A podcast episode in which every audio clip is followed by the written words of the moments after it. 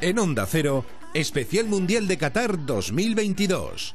Félix José Casillas.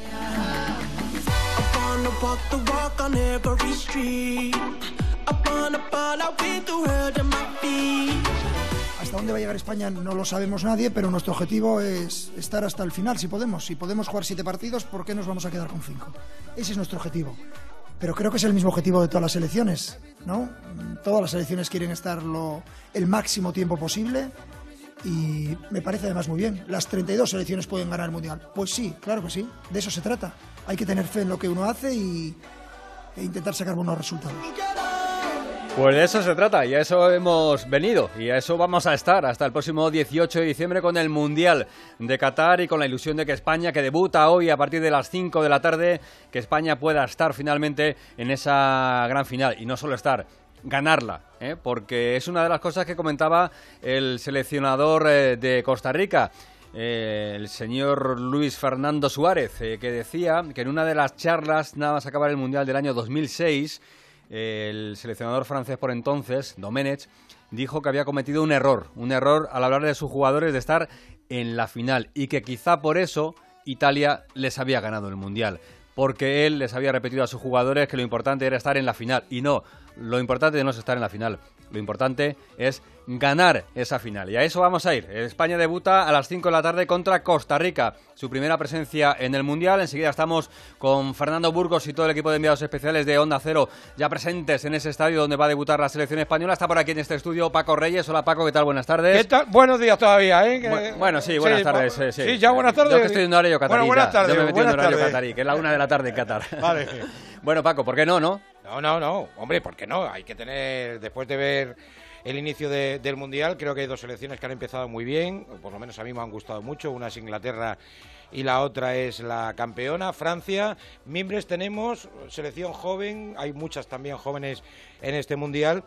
Pero yo creo que España tiene, tiene miembros. Hay que ver el arranque del Mundial, ver también el aplomo en determinados momentos, en momentos complicados, porque dominar vamos a dominar, otra cosa es luego materializar y lo que más me preocupa a mí, que es la seguridad defensiva. Desde luego, bueno, pues de todo ello vamos a hablar y tenemos mucho tiempo porque tenemos hoy programación especial aquí en Onda Cero, en la página web, ahora mismo ondacero.es, también en la aplicación de Onda Cero, desde las 11 de la mañana hasta la 1, pero luego a partir de las 2 de la tarde estaremos de nuevo en esta página web contando el inicio de ese Alemania-Japón y luego desde las 3 de la tarde vamos a estar con la previa en cadena ya en todas las emisoras de Onda Cero con esa previa del partido entre España y Costa Rica y por supuesto la segunda mitad de ese Alemania-Japón que es el otro partido de nuestro grupo, el debut de los alemanes y de los nipones. Pero tenemos fútbol ya, 11 de la mañana y 3 minutos. ha comenzado ya el primer partido de la jornada y además un partido interesante, un partido entre dos rivales con mucha representación, entre comillas,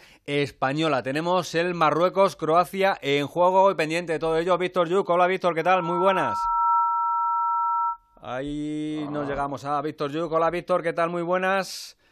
No tenemos a Víctor Yo, que acaba de comenzar ese partido. Llevamos tres minutos de juego. De momento empate a cero en el marcador. Croacia con su uniforme habitual. Marruecos de rojo en ese escenario donde tenemos, por ejemplo, a Modric, donde tenemos, por ejemplo, a, Kraft, tenemos a Bono, tenemos a Enesiri. Y más gente también esperando su puesto en el banquillo, porque tenemos al Yamik, el jugador de, del Real Valladolid en el banquillo de Marruecos, y Abde, el jugador de Osasuna, cedido por el mm. Fútbol Club Barcelona. Y por supuesto también Osasuna está representada en el banquillo de Croacia, porque está el delantero ante Budimir intentando esperar su oportunidad. Bueno, pues enseguida estamos con Víctor Yu para que nos cuente las novedades de este partido. También está por allí Alberto Pereiro, al que vamos a saludar a ver qué tal ambiente hay en ese encuentro entre croatas y marroquíes. ¿Qué tal, Alberto? Muy buenas. ¿Qué tal, chicos?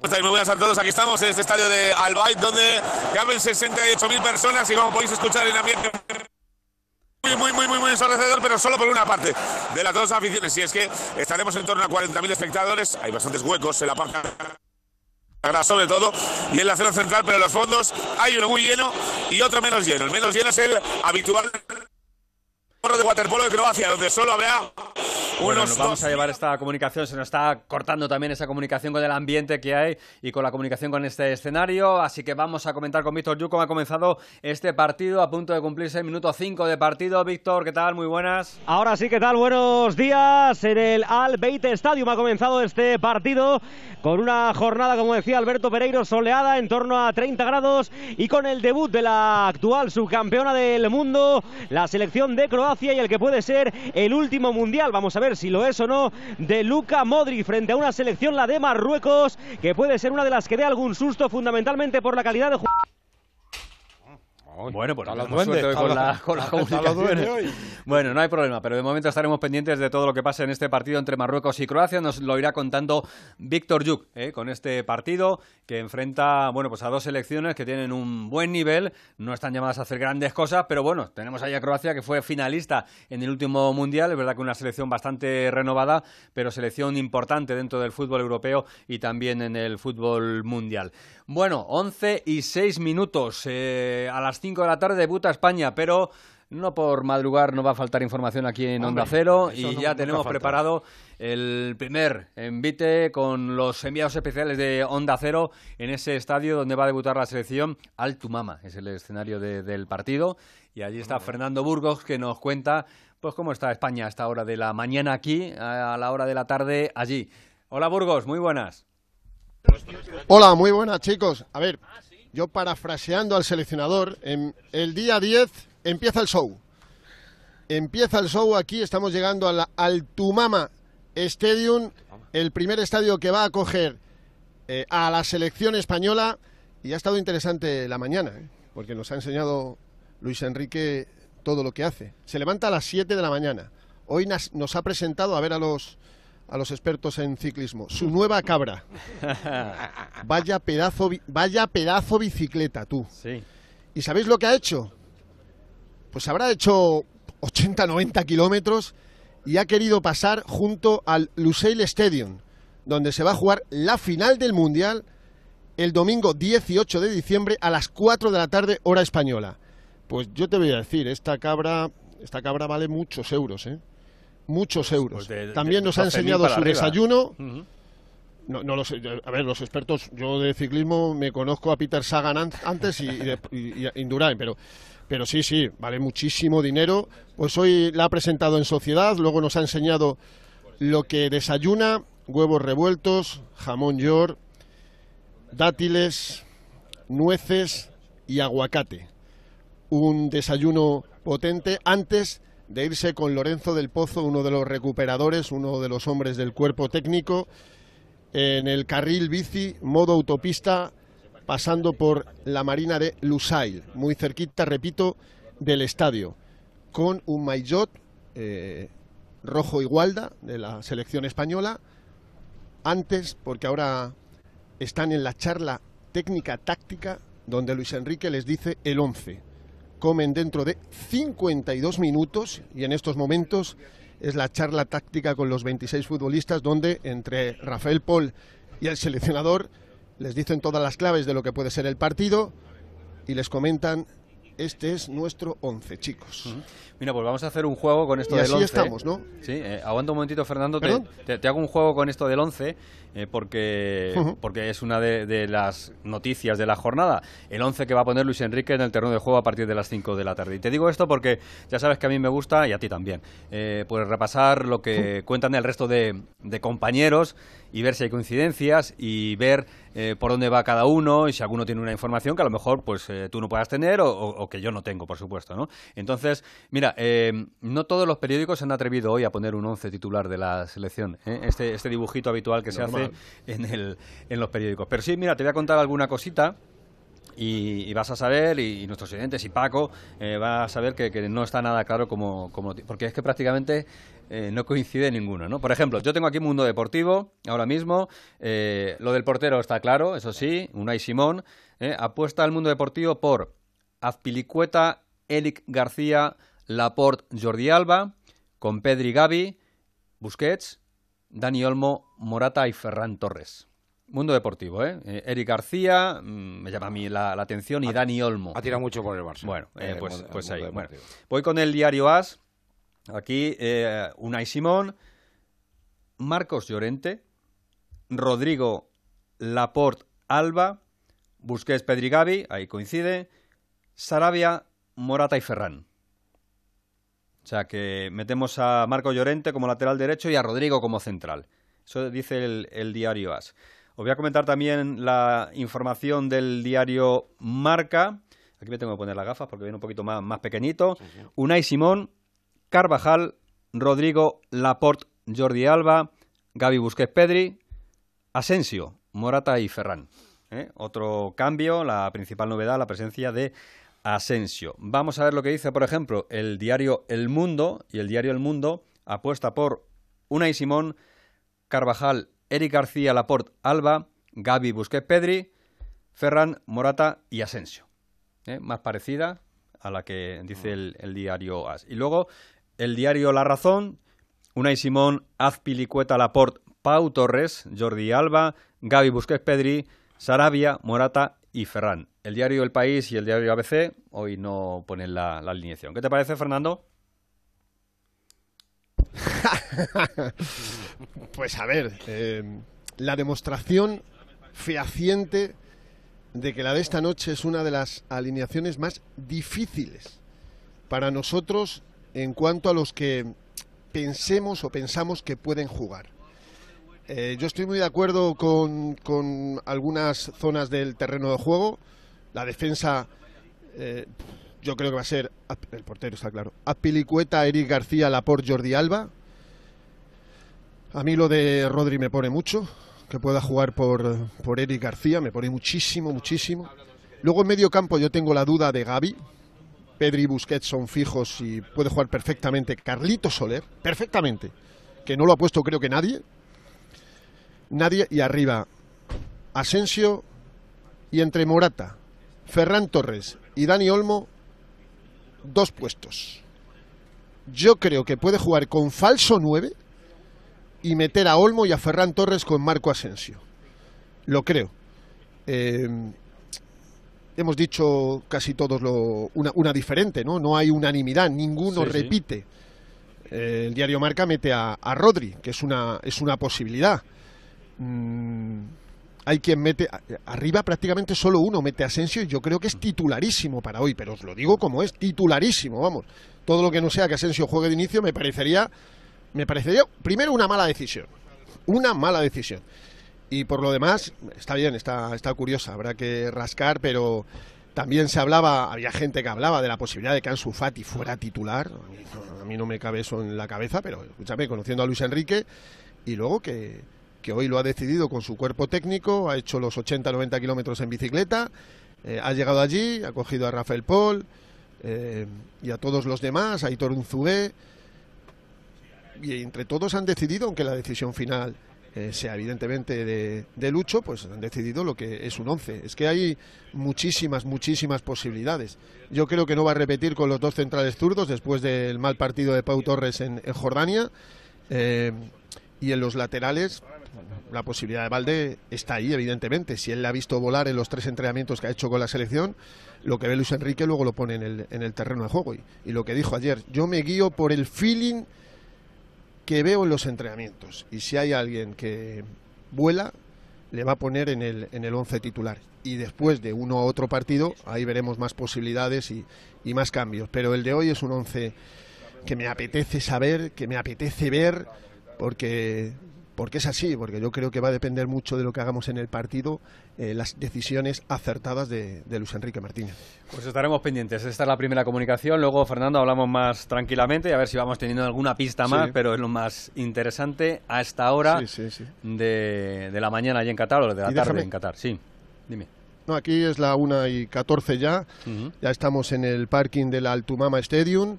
Eh, un, campo que por fuera es una maravilla, como todos. ¿eh? es que aquí los estadios son, son preciosos todos, por dentro, arquitectónicamente, y, por fuera, más incluso porque te da una, una visión futurista de, de la arquitectura maravillosa. Ayer lo dijo Luis Enrique, a mí me sorprende. España juega completamente rojo porque él lo quiere así.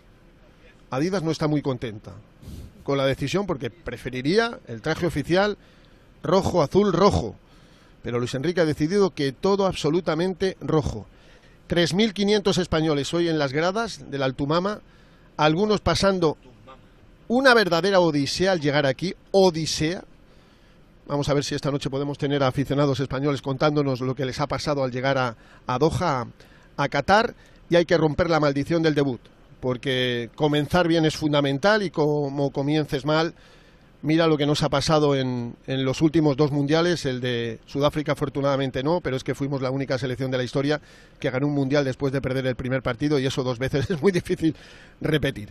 Y aquí todos pues expectantes, a las dos la comida del equipo nacional en 45 minutos, luego descanso, habitaciones, la última charla técnica, ya sabéis que aquí el partido es a las 7 de la tarde, o sea, nos quedan por delante 5 horas y 45 minutos. De disfrutar y luego ya veremos si de sufrir. Gracias, Fernando. Hasta luego. Un abrazo a todos. Hasta luego. Primera comunicación no está mal, ¿eh? Eso de bicicleta de Luis Enrique son 80-90 kilómetros eh, a un buen ritmo, son tres sí, horas, ¿eh? Tres horas de bicicleta. ¿no? Será sin motor, camuflado. Claro, no, sí, no, no creo que haya muchos puertos. No creo que haya muchos puertos por allí, por la, está preparado, está preparado. por la zona de Doha. Por cierto, eh, árbitro emiratí, Sí.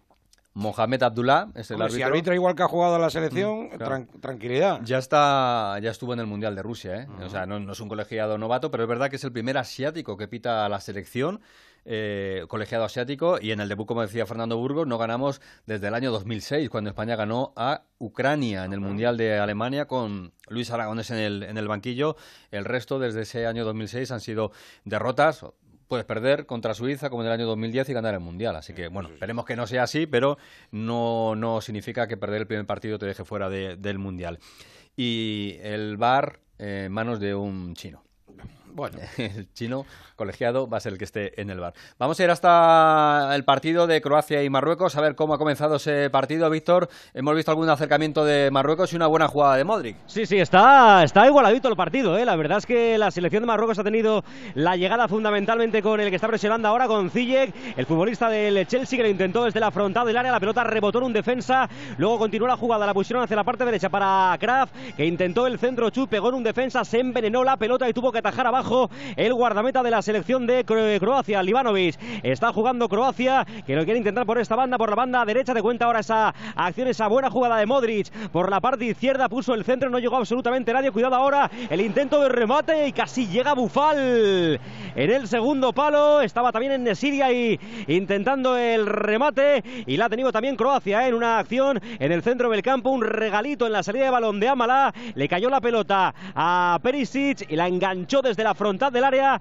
La tiró por encima de la portería de Bono. Hay representación, tú decías, española. Española, entre comillas, evidentemente, jugadores que juegan en la Liga Española en este partido. Bueno, así tenemos a Bono, ¿no? El portero del Sevilla, que es titular. Tenemos también a, a Kraj, al madrileño, que bueno, que está jugando evidentemente en el Paris Saint Germain. Y luego tenemos a Enesiri en la punta de ataque en el Sevilla. Y la presencia, por supuesto, de Luka Modric en la selección de Croacia. ¡Uy, cuidado! Balón para Marruecos dentro del área. Pelota para que la quiera enganchar Bufal. La saca Modric. Partido está bastante igualado, ¿eh? Sí, sí, estamos viendo y además con mucha intensidad y buen ritmo, ¿eh? A mí, A mí me está gustando, me está ¿eh? Sí, sí, gustando, sí, sí, sí. sí. Está bonito, mira cómo juega, mira cómo juegan. Balón para Marruecos en la frontal del área. Puede haber falta, dice el colegiado que sí, falta sobre Akraf. La falta que le acaban de hacer en la frontal del área, se enfadan los jugadores de Croacia. El argentino, que es el colegiado, es muy expresivo, ¿eh? se ha agachado ahí directamente, señalando al suelo y diciendo que la falta es clara. Yo que, claro, ves a la selección de Marruecos y ves lo que tiene arriba: Ziyech, Bufal, Enesiri. Tiene jugadores que te la pueden liar, ¿eh? Sí, sí. Bueno, Bueno, la, falta de, la falta de Modric es clarísima, Sí, es que, sí, le, sí. es que le pisa tarde. además. de cartulina amarilla, ¿eh? Porque al final le deja el, el pie. Es verdad que, que llega tarde, eh, se anticipa Hakimi, pero ojo a la falta. Nos quedamos ahí, Víctor. Sí, sí, porque la falta es muy peligrosa, es exactamente en el centro, ahí en la perpendicular del punto de penalti, o sea que puede ser tanto para un zurdo como para un diestro, y ahí están preparados Hakimi y Ziyech, Ziyech. claro. Yo creo que le va a dar, le va a dar Ziyech, ¿no? Un poco por galones. Por ¿no? galones, yo creo que también. Que, eh, Claro.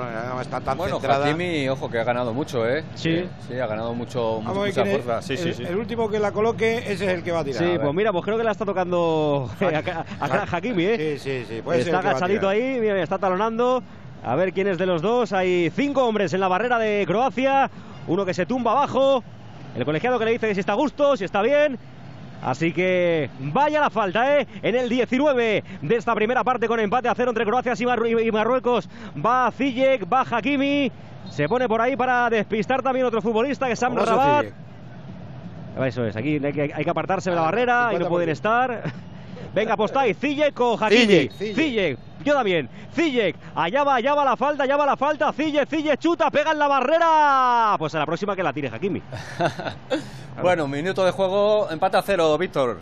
20 minutos más o menos, ¿no? Eso es, 20 minutos exactamente de la primera parte, con empate a cero en un partido que decíamos que estaba bastante igualado, pero que parece que está empezando a dominar Croacia. Cuidado, perdón, esta contra. Desde la parte derecha va Blasic. Blasic que puede encarar, quiere pisar área, la saca de cara para que llegue por ahí a la pelota. De nuevo Croacia, rebote, córner, saque de esquina para Croacia, 20 y medio de la primera parte, empate a cero, Croacia-Marruecos. Bueno, pues interesantísimo de momento el comienzo del partido entre estas dos selecciones que tienen un muy buen nivel, selecciones de momento parejas en el eh, juego y de momento también en el marcador. Anoche estuvo en el Radio Estadio Noche eh, Iñaki Williams, ¿Mm? el futbolista del Athletic, que es eh, internacional con Ghana. Ghana debuta mañana.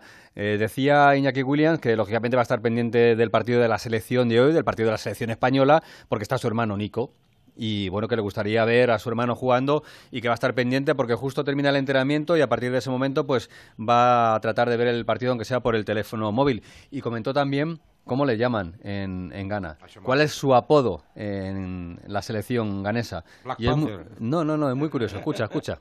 Bueno, más que más que apodo es mi nombre, depende del día en el que nazcas. Como yo nací un miércoles, hay determinados nombres para para el día de tu, de tu nacimiento y yo como nací un miércoles me llamo, me llamo Cuecú. Cuecú. Que, es, sí, que es como me llaman aquí los, los compañeros y, y los entrenadores. Depende del día en el que nazcas, pues tienes un nombre. Por ejemplo, mi hermano es Kofi. Nació, si no me equivoco, un viernes. Kofi. Cuecú y Kofi. Sí. Bueno, pues está.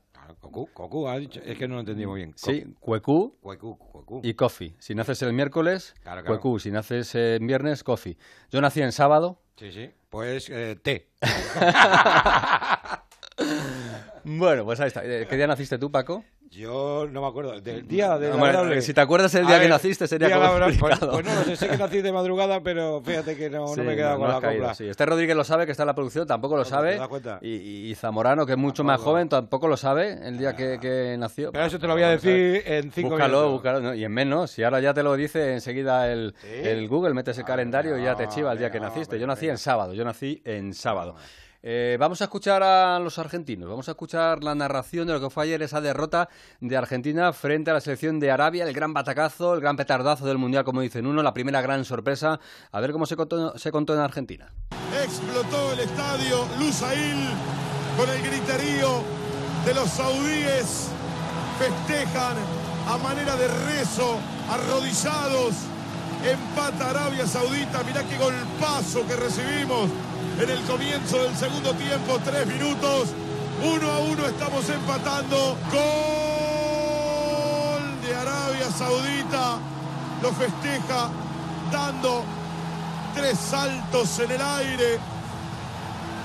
A los manotazos, el Papo Gómez, Lautaro Martínez. No, muchachos. No, muchachos. Lo da vuelta Arabia Saudita, un golazo de Salem Aldosari los jugadores argentinos no lo pueden creer. Es un papelón realmente perder contra un equipo de futbolistas de la Liga Árabe. Pero bueno, es un traspié doloroso. Hay tiempo para recuperarse, sí. Pero ahora hay que en cuatro días inventar algo diferente. Para el Sherry, tiró. ¡Gol! ¡Gol! ¡Gol! De Arabia Saudita al Sherry.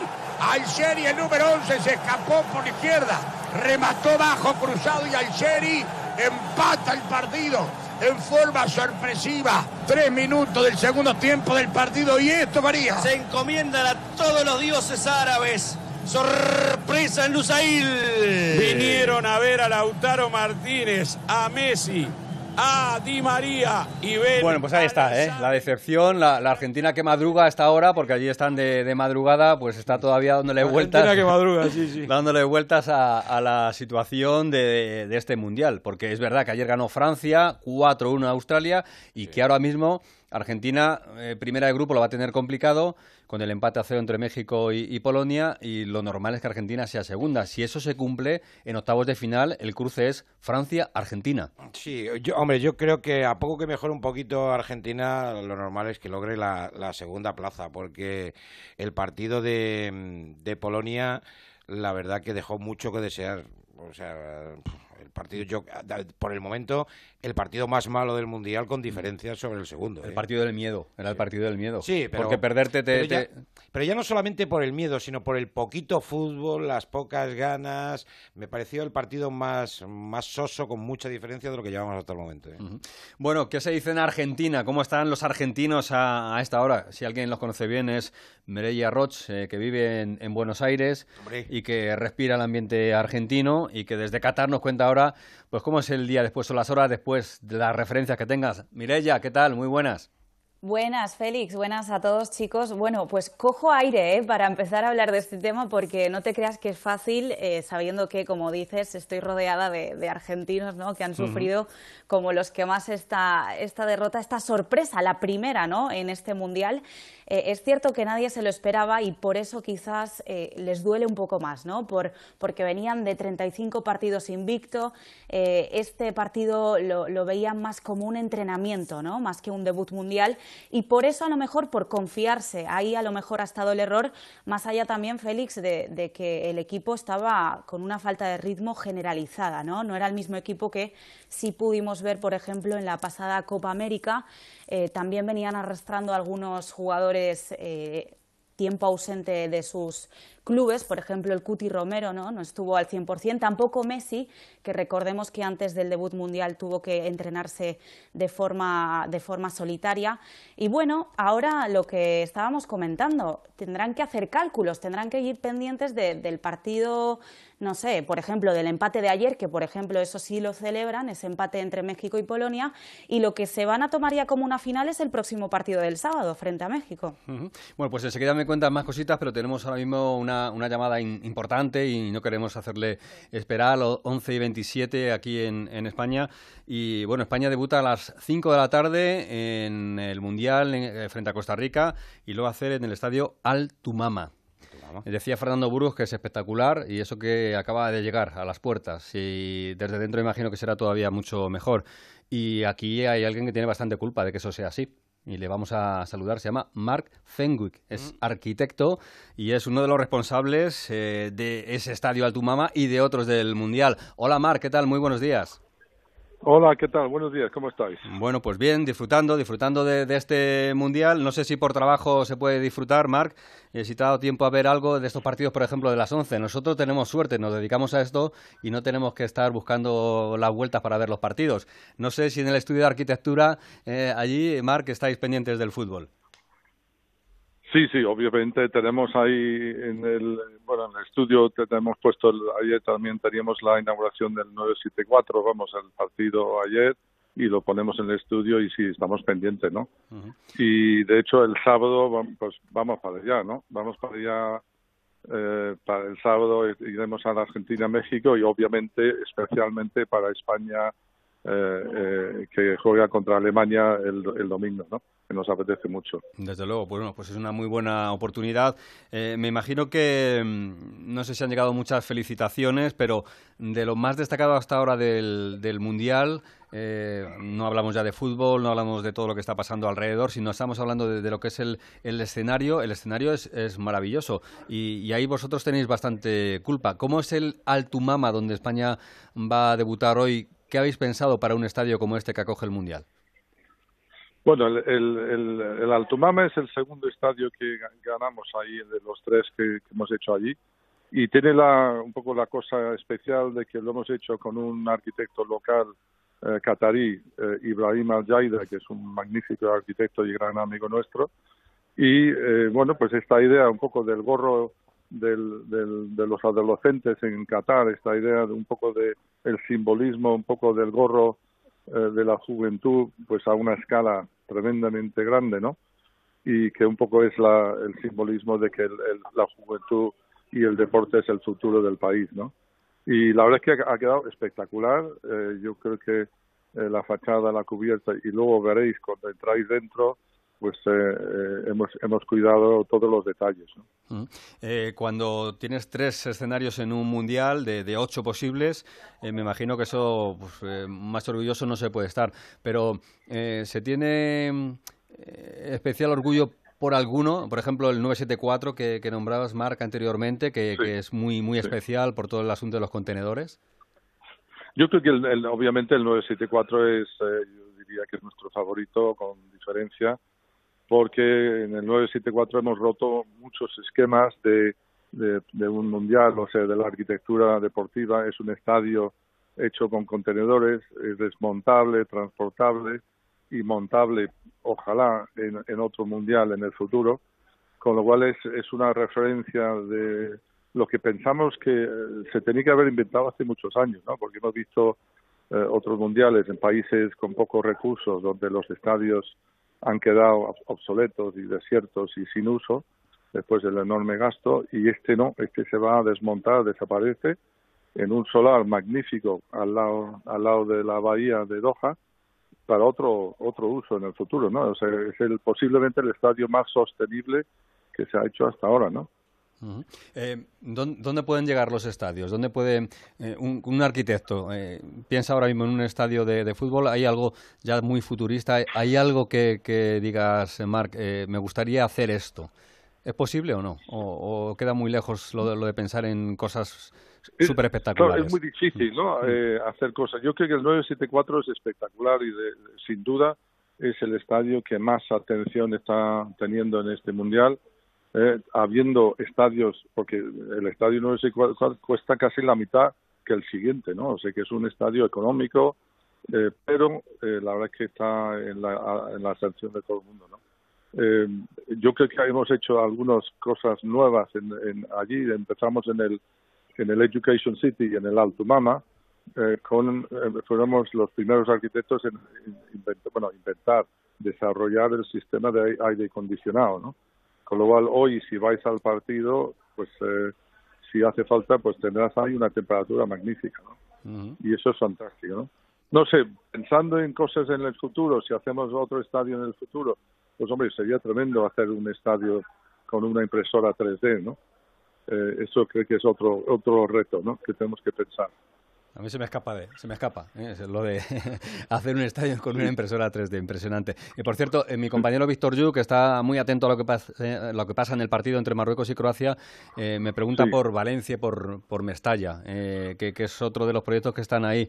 en principio están esperando que el ayuntamiento mande el, nuevo convenio para reanudar las obras. ¿Es así? ¿No? ¿Hay alguna información más que se pueda comentar? Bueno, ellos, sí, vamos a ver, no, nosotros estamos, como yo he dicho, estamos preparados eh, para empezar cuando el club y el ayuntamiento y todo se resuelva correctamente, pero vamos, nosotros estamos ya preparados cuando cuando quieran y ojalá el año que viene se puedan empezar las obras, ojalá, vamos, eso escapa nuestra eh, nuestro eh, digamos eh, poder, digamos, o sea, no está en nuestras manos, pero vamos, eh, yo creo que la intención ojalá es poder empezar el año que viene.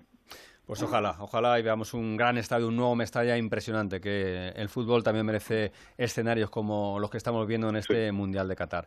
Eh, Mark pues muchas gracias por, por, atendernos y pendientes del Mundial y que sea provechoso ese viaje a Qatar, ¿eh? afortunado de ver ese España-Alemania. Un abrazo. Venga, muchas gracias, un abrazo. Gracias, hasta luego. 11 y 33 minutos, pues es el, el nuevo fútbol, eh, que necesita también de escenarios sostenibles, escenarios desmontables, escenarios en 3D, sí, eh, es verdad que sí, hombre, que si se pueden aprovechar para, para otro mundial, hombre, como innovación me parece, me parece una absoluta genialidad. Otra cosa es que dentro de cuatro años eso ya no sirva porque quieran hacer estadios eh, diferentes y se quieran volver a dejar eh, el dinero. O esto de la sostenibilidad, un día sí y otro no. Un día cojo el tren y otro día cojo el Falcon. Entonces me refiero a lo de la sostenibilidad, vamos a dejarlo ahí un poquito en el aire. ¿Te convence, Víctor, lo de Mestalla?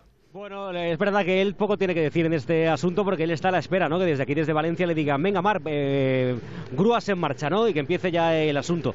Bueno, lo último que están esperando es que ese convenio, además ayer justo hablaba el director corporativo del Valencia a este respecto, diciendo que estaban esperando el convenio del ayuntamiento. Lo último que se habla es de un estadio de 66.000 espectadores, que es lo que el Valencia podría hacer y que Marcenwick ha dicho ya en alguna ocasión que evidentemente es viable porque el bowl, que es un poco la estructura que, que se ve ahora mismo en Valencia, está hecha para para 70.000, con lo cual, pues un poco viene eso, ¿no? Eh, y sí, eh, hombre, él es previsor y dice que espera que el año que viene se pueda empezar a construir. Ojalá, ¿eh? Porque la verdad es que es una cosa que lleva parada ahí tantos años que hay ganas ya de que empiecen a entrar las, obras. Y tengo una cosa, la, última, la última presentación que hizo del, del estadio de Mestalla era un estadio chulo con algunas similitudes a algunos de los estadios que estamos viendo estos días allí en Qatar, hechos precisamente por el propio Marcenwick. Bueno, pues ojalá, ojalá, como decíamos, veamos un, estadio, porque es verdad que Mestalla tiene mucho encanto, pero Mestalla tiene ya muchos, muchos achaques. Lo bueno que tiene, lo bueno que, tiene que eh, hacer el estadio con contenedores es que después se pueden utilizar como viviendas por la noche. También, sí, sí, sí, sí. por ahorrar tiempo. Ahora lo comentamos, eso también. Eh, mira, qué bien. Bueno, nos hemos perdido algo de ese Croacia-Marruecos, Víctor, en los últimos bueno, minutos. La verdad que sigue estando bastante igualado el partido. Ocasiones de gol no ha habido muchas. Eh, de hecho, las únicas que ha habido las hemos contado ya en la sintonía de Radio Estadio. De momento parece que domina un poquito más la selección de Marruecos. Tiene alguna presencia más en el área con balones colgados, buscando eh, fundamentalmente Ziyech, buscando a Enesiri, pero está solventándolo bastante bien la selección de Croacia, que hace rato ya que no pisa la portería de Marruecos. ¿eh? Y estamos en el 35 de la primera parte, con lo cual se nos ha ventilado ya la primera mitad del partido con ese empate a cero, con pocas ocasiones, pero con mucho centrocampismo, a ver si lo digo bien, y con eh, jugadas. En este caso, por ejemplo, ahora cuidado que así ataca la selección de Croacia en banda derecha, podía llegar Blasic, balón que le puede quedar ahí al futbolista del Torino, quiere encarar a Mazraoui, pone la pelota dentro del área, la va a sacar tranquilamente la defensa de Marruecos, va pasando el tiempo, 36 de la primera parte y esto sigue empate a cero. Pues lectura que saco de estos primeros minutos, eh, como pasó ayer con el Dinamarca-Túnez, que los equipos africanos punteros ya meten en bastantes problemas a equipos europeos de, un segundo nivel, podríamos decir. No, esta, Croacia mm. todavía hay que verla un poquito más, más en serio, ¿no? Yo creo que ahí la clave, la clave sigue siendo Luka Modric, que cada vez que ve un espacio la toca o bien con el interior o bien con el exterior, es la clave de, de Croacia. Arriba de momento le falta movimiento, le falta punch a Croacia. Es verdad que ha habido mucho muchos cambios con relación al último mundial, pero que sigue siendo una selección muy veterana con uno, dos, tres, cuatro, cinco jugadores por encima de los 30 años en el, en el once titular. ¿eh? Bueno, esto está muy bien hilado, muy bien trabajado este espacio, eh, así que ya que estábamos hablando con Valencia, estábamos hablando con Víctor, estamos hablando de arquitectura, estamos hablando con Mirella. Mirella conoce muy bien Valencia. Sí. Muy bien, muy bien, muy bien, porque de allí. Ah, pues ¿eh? entonces lo tiene que conocer muy bien. Seguimos hablando con ella de Argentina. Y le iba a preguntar a Mirella si se ha hecho responsable a alguien en particular de lo de ayer o es algo colectivo, Mirella, de esa derrota frente a los árabes? Mira, son bastante generosos, ¿eh? tanto el propio equipo, el equipo técnico también, la afición, ¿no? No quieren, es cierto que, están tristes, están decepcionados porque ha sido un jarro de agua fría, pero no quieren señalar a nadie en concreto, ¿no? Pero es verdad que hoy ha sido jornada de entrenamiento, ha sido también jornada de reflexión, por decirlo de alguna forma. Se han reunido los jugadores con, con la, plantilla eh, con la plantilla técnica, sí, y, se esperan cambios en el once del próximo partido para ver si se puede revertir la situación, porque es la única opción que pueden, a la que pueden acogerse ahora mismo. Eh, quizás Scaloni apueste ahora más por Lisandro Martínez del United en lugar del Cuti Romero del Tottenham, o incluso meter a Alexis McAllister por el Papu Gómez, ¿no? Porque sí es cierto que en los primeros minutos estuvo muy bien, pero después no conseguía eh, eh, llevar a cabo esa conexión que sí hacía lo Chelsea y por eso es, insisten mucho en este aspecto, en cómo les está pesando la ausencia de lo Chelsea, ¿no? a la selección argentina. Podemos escuchar a Messi, eh, que ayer hablaba con Alfredo Martínez al término del partido. Escuchamos a Messi y ahora comentamos alguna declaración que está surgiendo en torno a ese gran debate que siempre hay en Argentina, la comparación, eterna comparación entre Leo Messi y Diego Armando Maradona. Eh, Leo, no es el comienzo que uno desearía en este mundial, ¿verdad?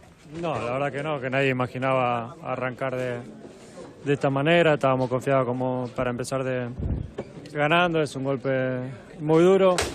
Pero bueno, eh, depende de nosotros ahora y de, levantar la cabeza, de, hacernos más fuerte que nunca y preparar lo que viene. Este es un grupo que viene demostrando que, es muy, muy, unido, que se destaca por, la fortaleza grupal y ahora es el momento de, demostrarlo y de, de estar más unidos que nunca. Pues dice Diego Junior, el hijo de Diego Armando Maradona, en Radio Marte, en Argentina, que la comparación entre Messi y mi papá la hacen los que no ven y no entienden de fútbol y luego también apunta que estamos hablando de dos planetas diferentes, pero no quiero tirarle la cruz de inmediato a Leo Messi y termina diciendo que Messi es el mejor de la historia de la humanidad, que le tiene mucho aprecio, pero mi padre no era humano. Esa es la diferencia. Bueno, es una forma de explicar lo que eh, algunos, algunos ya quedamos menos, pensamos que Maradona, eh, si tenemos que comparar, para mí es mejor que, o fue mejor que, Messi. De lo que yo he visto, Maradona me ha, parecido un extraterrestre de verdad. Que Messi es un fenómeno, eso, es indudable, pero Maradona, aparte de todo lo que daba, era el carisma de líder y de carácter que tenía en el, en el terreno de juego. Creo que son comparables por muchas cosas, pero en el pedestal para mí estará siempre por encima Diego Armando Maradona. ¿eh? Mm. Mira ya, eh, ¿qué tienes previsto para hoy? ¿Dónde te toca? Hoy me voy a hacer toda la previa con los aficionados de España, así ah. que bueno, lo vamos a pasar bien, ¿eh? Y lo vamos a contar aquí en Radio Estadio, como siempre. Pues como siempre, un abrazo muy grande. Beso enorme, chao, chao. Hay una falta peligrosa a favor de Marruecos, Víctor. Sí, sí, lo está pasando mal Croacia con las entradas de Hakimi y ha tenido que agarrarle Luka Modric, que está haciendo muchas faltas, ¿eh? En este partido. 40 de la primera parte, las faltas en la parte derecha están precisamente Ziyech y Hakimi al lanzamiento, a ver quién de los dos golpea, balón que la pone Ziyech que al primer palo, la saca con el pecho en defensa Guardiol, toca de cara para que la juegue Sosa, está presionando Croe Marruecos y está a punto de ganar el esférico, al final lo que consigue es un saque de banda para Croacia. Se enfada Ziyech, dice que era falta, el colegiado dice que no hay absolutamente nada y la pelota será por tanto para la selección de Marruecos. Está pasando mal Modric, ¿eh? la verdad es que la falta que ha hecho antes en la frontal del área era muy clara y ahora se le ha marchado con mucha facilidad también Hakimi en esta banda derecha, está ayudando mucho ¿eh? el futbolista del Real Madrid en defensa teniendo que correr muchísimo ahí en el, en el centro del campo y, y demasiados apoyos. Me parece a mí que es demasiado desgaste para un jugador que tiene ya 37 tacos y que, bueno, ha jugado bastante lo que va de temporada. ¿eh? Creo que se ha lesionado Blasic, ¿eh? porque está tendido en el suelo, eh, se toca ahí la parte posterior del muslo de la, de la pierna derecha o el gemelo, creo que es el gemelo derecho, le están atendiendo, vamos a ver si puede seguir o no el futbolista del Torino, mm. porque estamos en la recta final de la primera parte, se nota que hace calor, están todos ahí aprovechando la mínima para refrescarse y que vayan pasando los minutos con este empate a cero. Bueno, pues de momento empate a cero en el marcador, pendientes de esa lesión de Blasic, el juego detenido en ese Marruecos-Croacia. ayer Francia, anoche Francia ganó cuatro goles a uno a la selección de Australia, que comenzó adelantándose en el marcador, pero luego la pegada francesa, con dos goles de Giroud, pues eh, hizo posible la remontada y Francia respira tranquilo al frente de ese grupo. Pero nos dejó una lesión, la más grave del Mundial de momento, y, para un jugador bien conocido de nuestra liga, porque estuvo en el Atlético de Madrid, aunque ahora sea futbolista del Bayern de Múnich. Es Lucas. ¿Cómo está el asunto de Lucas, Alberto Pereiro? ¿Cómo está? ¿Qué tal? Eh, chicos, muy buenas otra vez. Espero que con mejor sonido ahora. Eh, por cierto, están ahí viendo a ver si Blasic puede seguir o no. De momento calienta Orsic, otro futbolista que puede actuar ahí en banda derecha para los croatas. Y lo de Lucas, te digo, a ver, eh, ayer por la noche ya comentábamos en el Radio Estadio noche la posibilidad de que tras la primera exploración y por las palabras de Deschamps pudiese haber una rotura bastante grave y a eso de las siete y pico de la mañana, ocho, se ha confirmado que tiene rotura del ligamento cruzado anterior y de menisco de la pierna derecha, justo que era la de apoyo, no la que se le giró en el eh, momento en el que marcaba Australia el primer gol en ese minuto número 9 del partido, eh, ayer en el estadio Al Janup. Eh, entraba Teo al terreno de juego, se marchaba como a la cara, le hicieron pruebas en el mismo hospital donde le diagnosticaron a Benzema esa rotura y a eso de las 6 de la mañana ya se sabía que no podía seguir el Mundial, así que Félix no va a venir ningún futbolista más en principio porque tras la baja de Nkunku se trajo, aparte al hijo de eh, Turán, que actúa como delantero, como sustituto de Giroud, un defensa para cubrir todo ese tipo de situaciones, porque ya se había caído Kim Bembe, así que no sé que haya sorpresas. La sexta baja de Francia, primero Pogba, luego Kanté, eh, luego la situación eh, de Kim Bembe justo antes del Mundial, una vez en la concentración en Kunku y Benzema, y ahora Lucas, así que la campeona del mundo ha, perdido a seis futbolistas en apenas 45 días y aún así tiene un equipazo y defiende aquí el título. Feliz. Bueno, eh, es una desgracia lo, lo de Lucas, pero futbolísticamente creo que Francia gana más con, con Teo, sobre todo en ataque, que con Lucas. En ese sentido, de Sam salió beneficiado. Creo que fue- lo, pues lo hizo muy bien Teo, pero es una desgracia que, que te quedes sin un futbolista, sobre todo por la grave lesión. Pero futbolísticamente, creo que Teo está ahora muy por encima de, de Lucas. ¿eh? Bueno, está jugando Y, Croacia. so- y sobre todo, y, so- y so- y sobre todo Paco Félix, Sí. porque ya venía eh, tocado al Mundial y era un futbolista que había entrado último en la lista de mala manera, era titular indiscutible porque fue lateral ya en el equipo campeón del mundo del 2018 y porque lleva dos lesiones, una de dos meses y esta ahora de 8-10 en apenas un año y medio, ¿no? Está jugando Croacia desde las 11 de la mañana y ¿a qué hora juega España? A las 5. A las 5 de la tarde juega España frente a Costa Rica, debut en el Mundial. Estaremos desde las 3 eh, en todas las emisoras de Onda Cero contando la previa de ese partido y también lo que pase en esa segunda mitad de la Alemania-Japón. Eh, no sé si ha salido ya tiempo añadido, Víctor, al, al encuentro de- entre Croacia y Marruecos. No, no lo he visto, estamos a todavía A puntito, ¿no? cinco segunditos de que llegue el minuto 45. Eh, te lo digo yo si quieres. Tres. Tres, Pereiro. Dos. ¿Qué ojo, qué ojo Dos. tienes? ¿Qué ojo? Dos. Uy, vaya golpetazo. Se acaba de pegar el portero de la selección de Marruecos. Ha dado dos, ¿no, Pereiro? Dos, dos, ha dado dos, sí. Dos, no casi, casi nada. Cuidado Uy, Víctor, Sosa. Sosa, primero palo, cuidado, atrapa el portero Bono. Casi marca Croacia. La jugada por banda izquierda de Sosa. la mano, al ¿eh? primer palo. El remate de Kramaric. ¿Mano de, de quién? ¿No? En el, en el el rebote, rechace. en el rechace de Bono. En el rebote de Bono. Bueno, se han vuelto locos, me ha parecido ver, ¿eh? que se volvían locos algunos Esas jugadores croatas. Asensio, Paco. Eh, Sí, es verdad, en eso tiene razón. Oye, lo, lo- lo- lo raro es que, lo raro es que hayan dado solo dos, tal y como estamos en este mundial. Eh, Bueno, es, es verdad que tampoco ¿eh? se ha perdido demasiado, no ha ¿Y habido, no ha Da habido igual. grandes.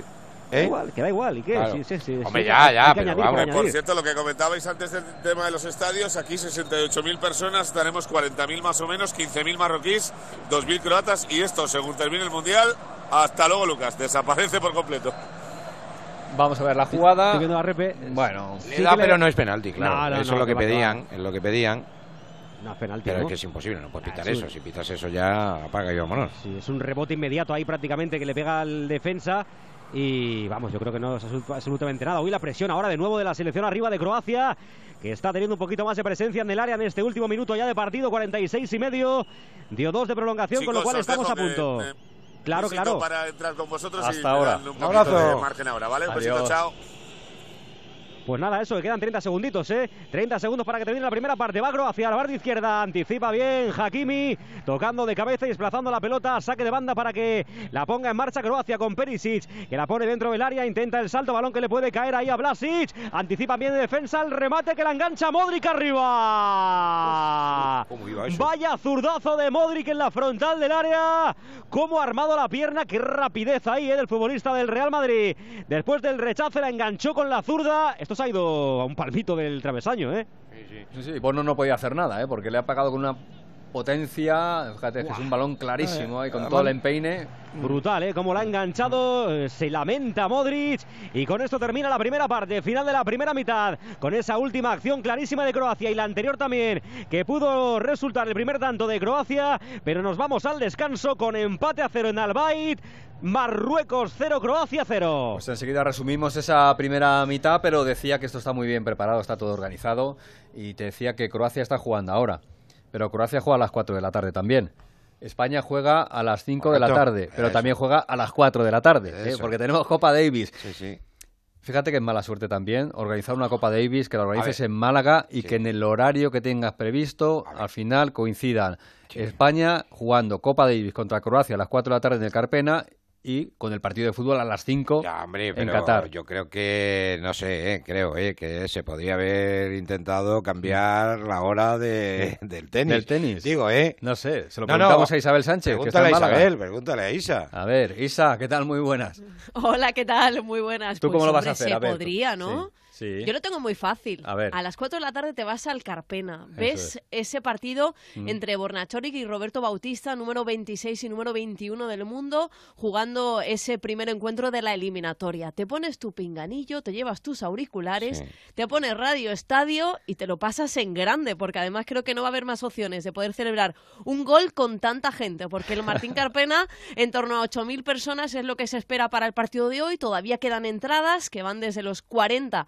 hasta los 450 euros. Aquí depende del bolsillo de cada uno y desde donde quiera ver ese primer partido de hoy. Opciones hay, ¿eh? que seguro que nos lo vamos a pasar muy bien con el Radio Estadio. Te aseguro yo que lo cuenta mejor Alfredo Martínez y todo el equipo de Radio Estadio que verlo por la tele, ¿no? Que además hay más opciones de ver más partidos de España. O sea que nadie se ha rajado y en principio la entrada prevista para el Martín Carpena, dices 8.000, eh, mucha gente, ¿eh? para, para las 4 de la tarde de un día laborable. ¿eh? no- Está no muy bien. ¿No trabajamos en Málaga, Isa?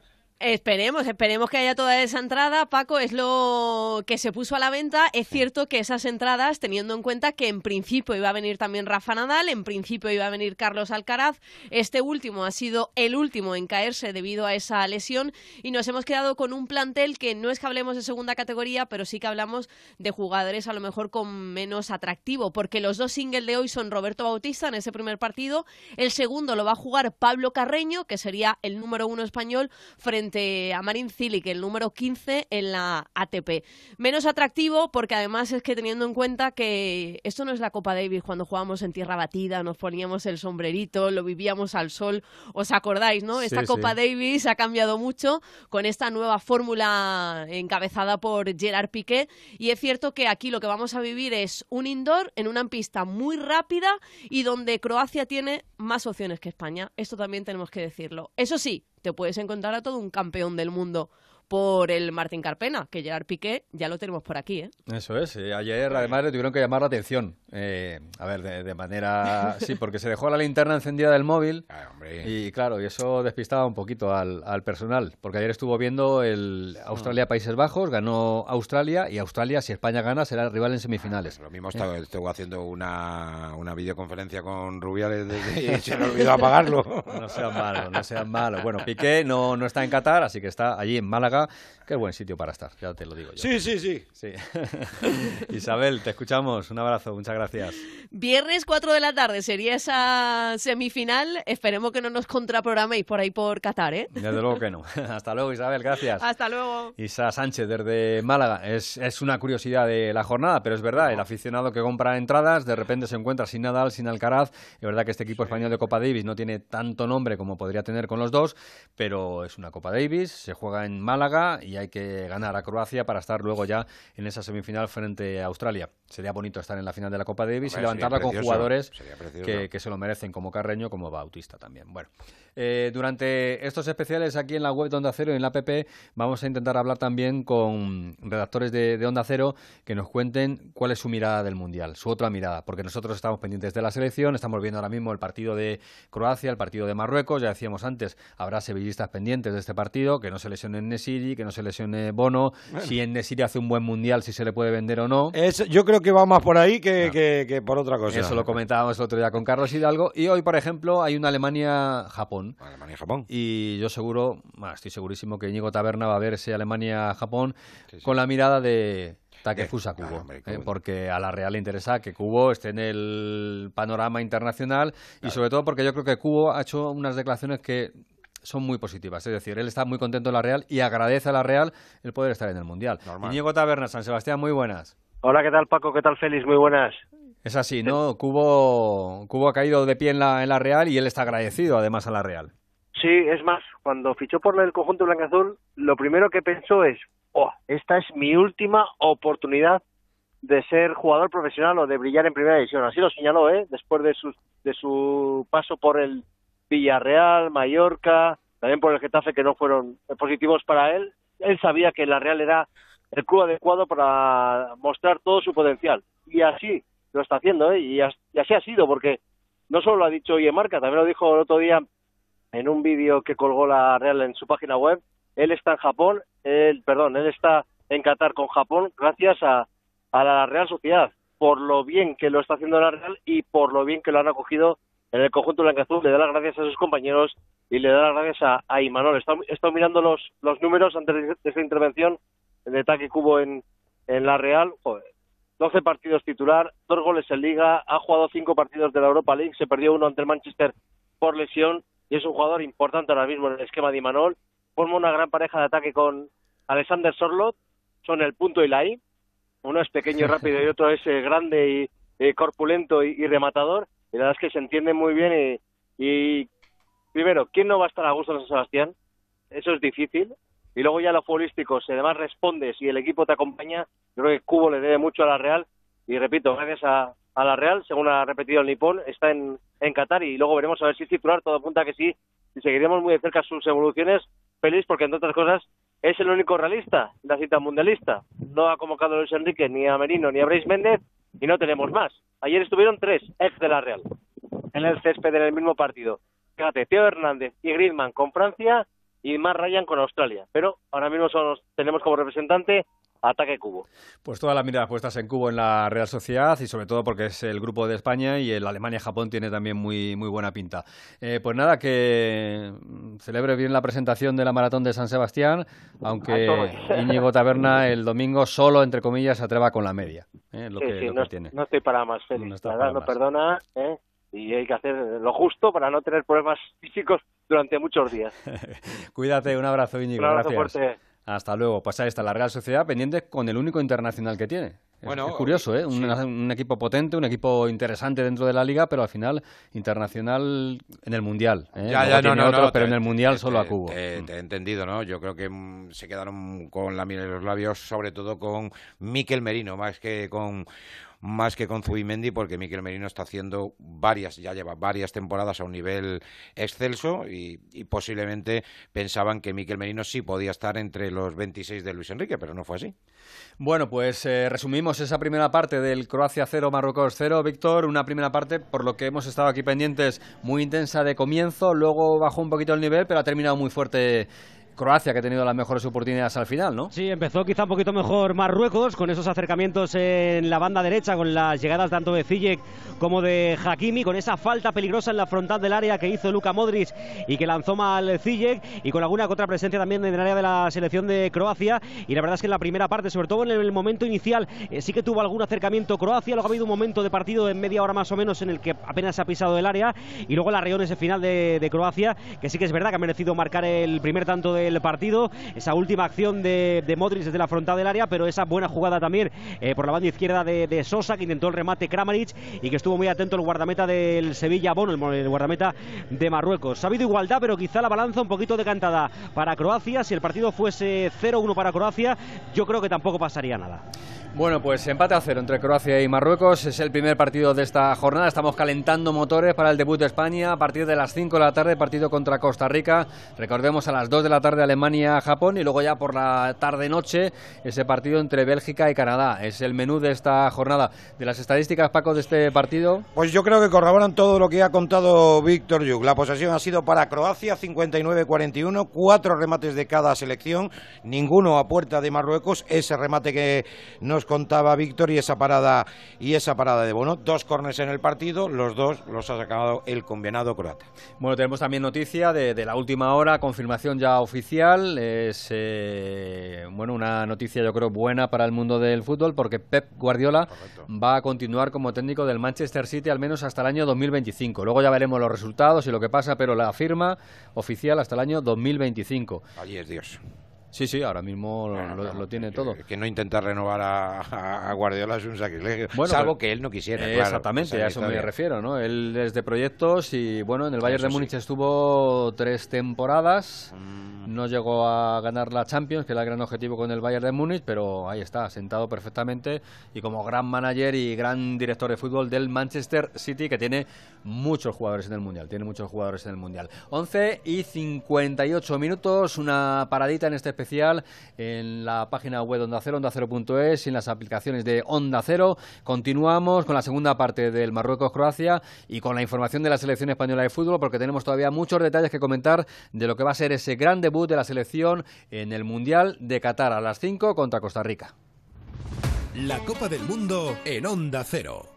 La pareja que más triunfa en las madrugadas. Lady Gemma Ruiz, buenas noches. Muy buenas noches, José Luis Salas. ¿Todo listo? Todo. Actualidad, entretenimiento y compañía. Lo que toca ya es ir abriendo el kiosco de prensa. Vas a jugar al Comecocos con Gemma Ruiz. Vamos con ello. Esta es la radio para la España de trasnocha. No son horas. José Luis Salas y Gema Ruiz. De lunes a miércoles a la una y media. Los jueves a las tres. Y siempre que quieras. En la web y en la app de Onda Cero. Te mereces esta radio. Onda Cero. Tu radio. Da gusto levantarse los fines de semana. Buenos días. Buenos días, de luz y de color. Jaime Cantizano sabe transmitir su sonrisa y optimismo. De calidad de vida sabe mucho Fernando Eiras. De aquí solo podéis ir para arriba, a ver qué nos dice con el resto del programa. Lo he dejado.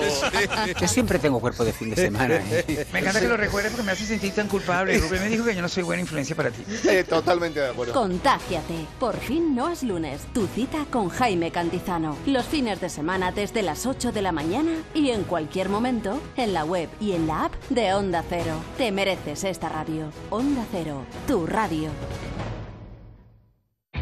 ¿Eres curioso? ¿Qué le pasó a Beethoven? ¿Cómo podía componer sin oír? ¿Cuánto plástico entra semanalmente en nuestro organismo? ¿Sabe usted quién fue el primer cantante en utilizar medios de amplificación de sonido? De cero al infinito, con Paco de León. Muchas preguntas y dos horas por delante para tratar de hallar las respuestas. A las 4 de la madrugada del viernes al sábado. Y siempre que quieras, en la app y en la web de Onda Cero. Te mereces esta radio. Onda Cero. Tu radio.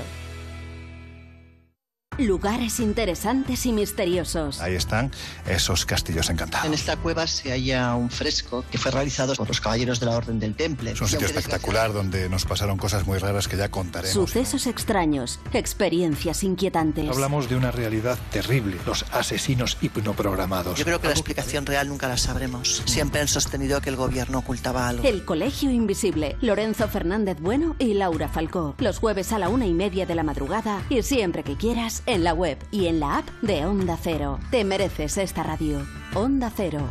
Tu radio. Como el perro y el gato. Amor por los animales. Que sigamos intentando dentro de las posibilidades ayudar a los animales que tienen que vivir en su entorno, del que parten. Dejemos la vida salvaje tranquila. El mundo animal y sus curiosidades. La foca no tiene ni orejas ni bigotes largos. No, y el león sí. El león marino sí. Pues son principalmente vegetarianos, aunque también hay veces que les da por comernos insectos y pequeñas presas. Como el perro y el gato. Con Carlos Rodríguez. Sábados a las 3 de la tarde. Domingos a las 2 y media. Y siempre que quieras en la app y en la web de Onda Cero. Patrocinado por Menforsan. Los especialistas en cuidados, higiene y cosmética natural para las mascotas. Te mereces esta radio. Onda Cero. Tu radio. Este miércoles, Radio Estadio Especial Mundial. Desde las 3 de la tarde hacemos el calentamiento con los de Luis Enrique, con todos los detalles previos al debut de la selección en el Mundial de Qatar y atención al otro partido de nuestro grupo, Alemania-Japón. Y desde las 5, el pitido inicial del partido España-Costa Rica, con toda la ilusión por comenzar el camino mundialista con una victoria. Este miércoles desde las 3 de la tarde, Radio Estadio con la selección. Vive el Mundial con Edu García. Te mereces esta radio. Onda Cero. Tu radio.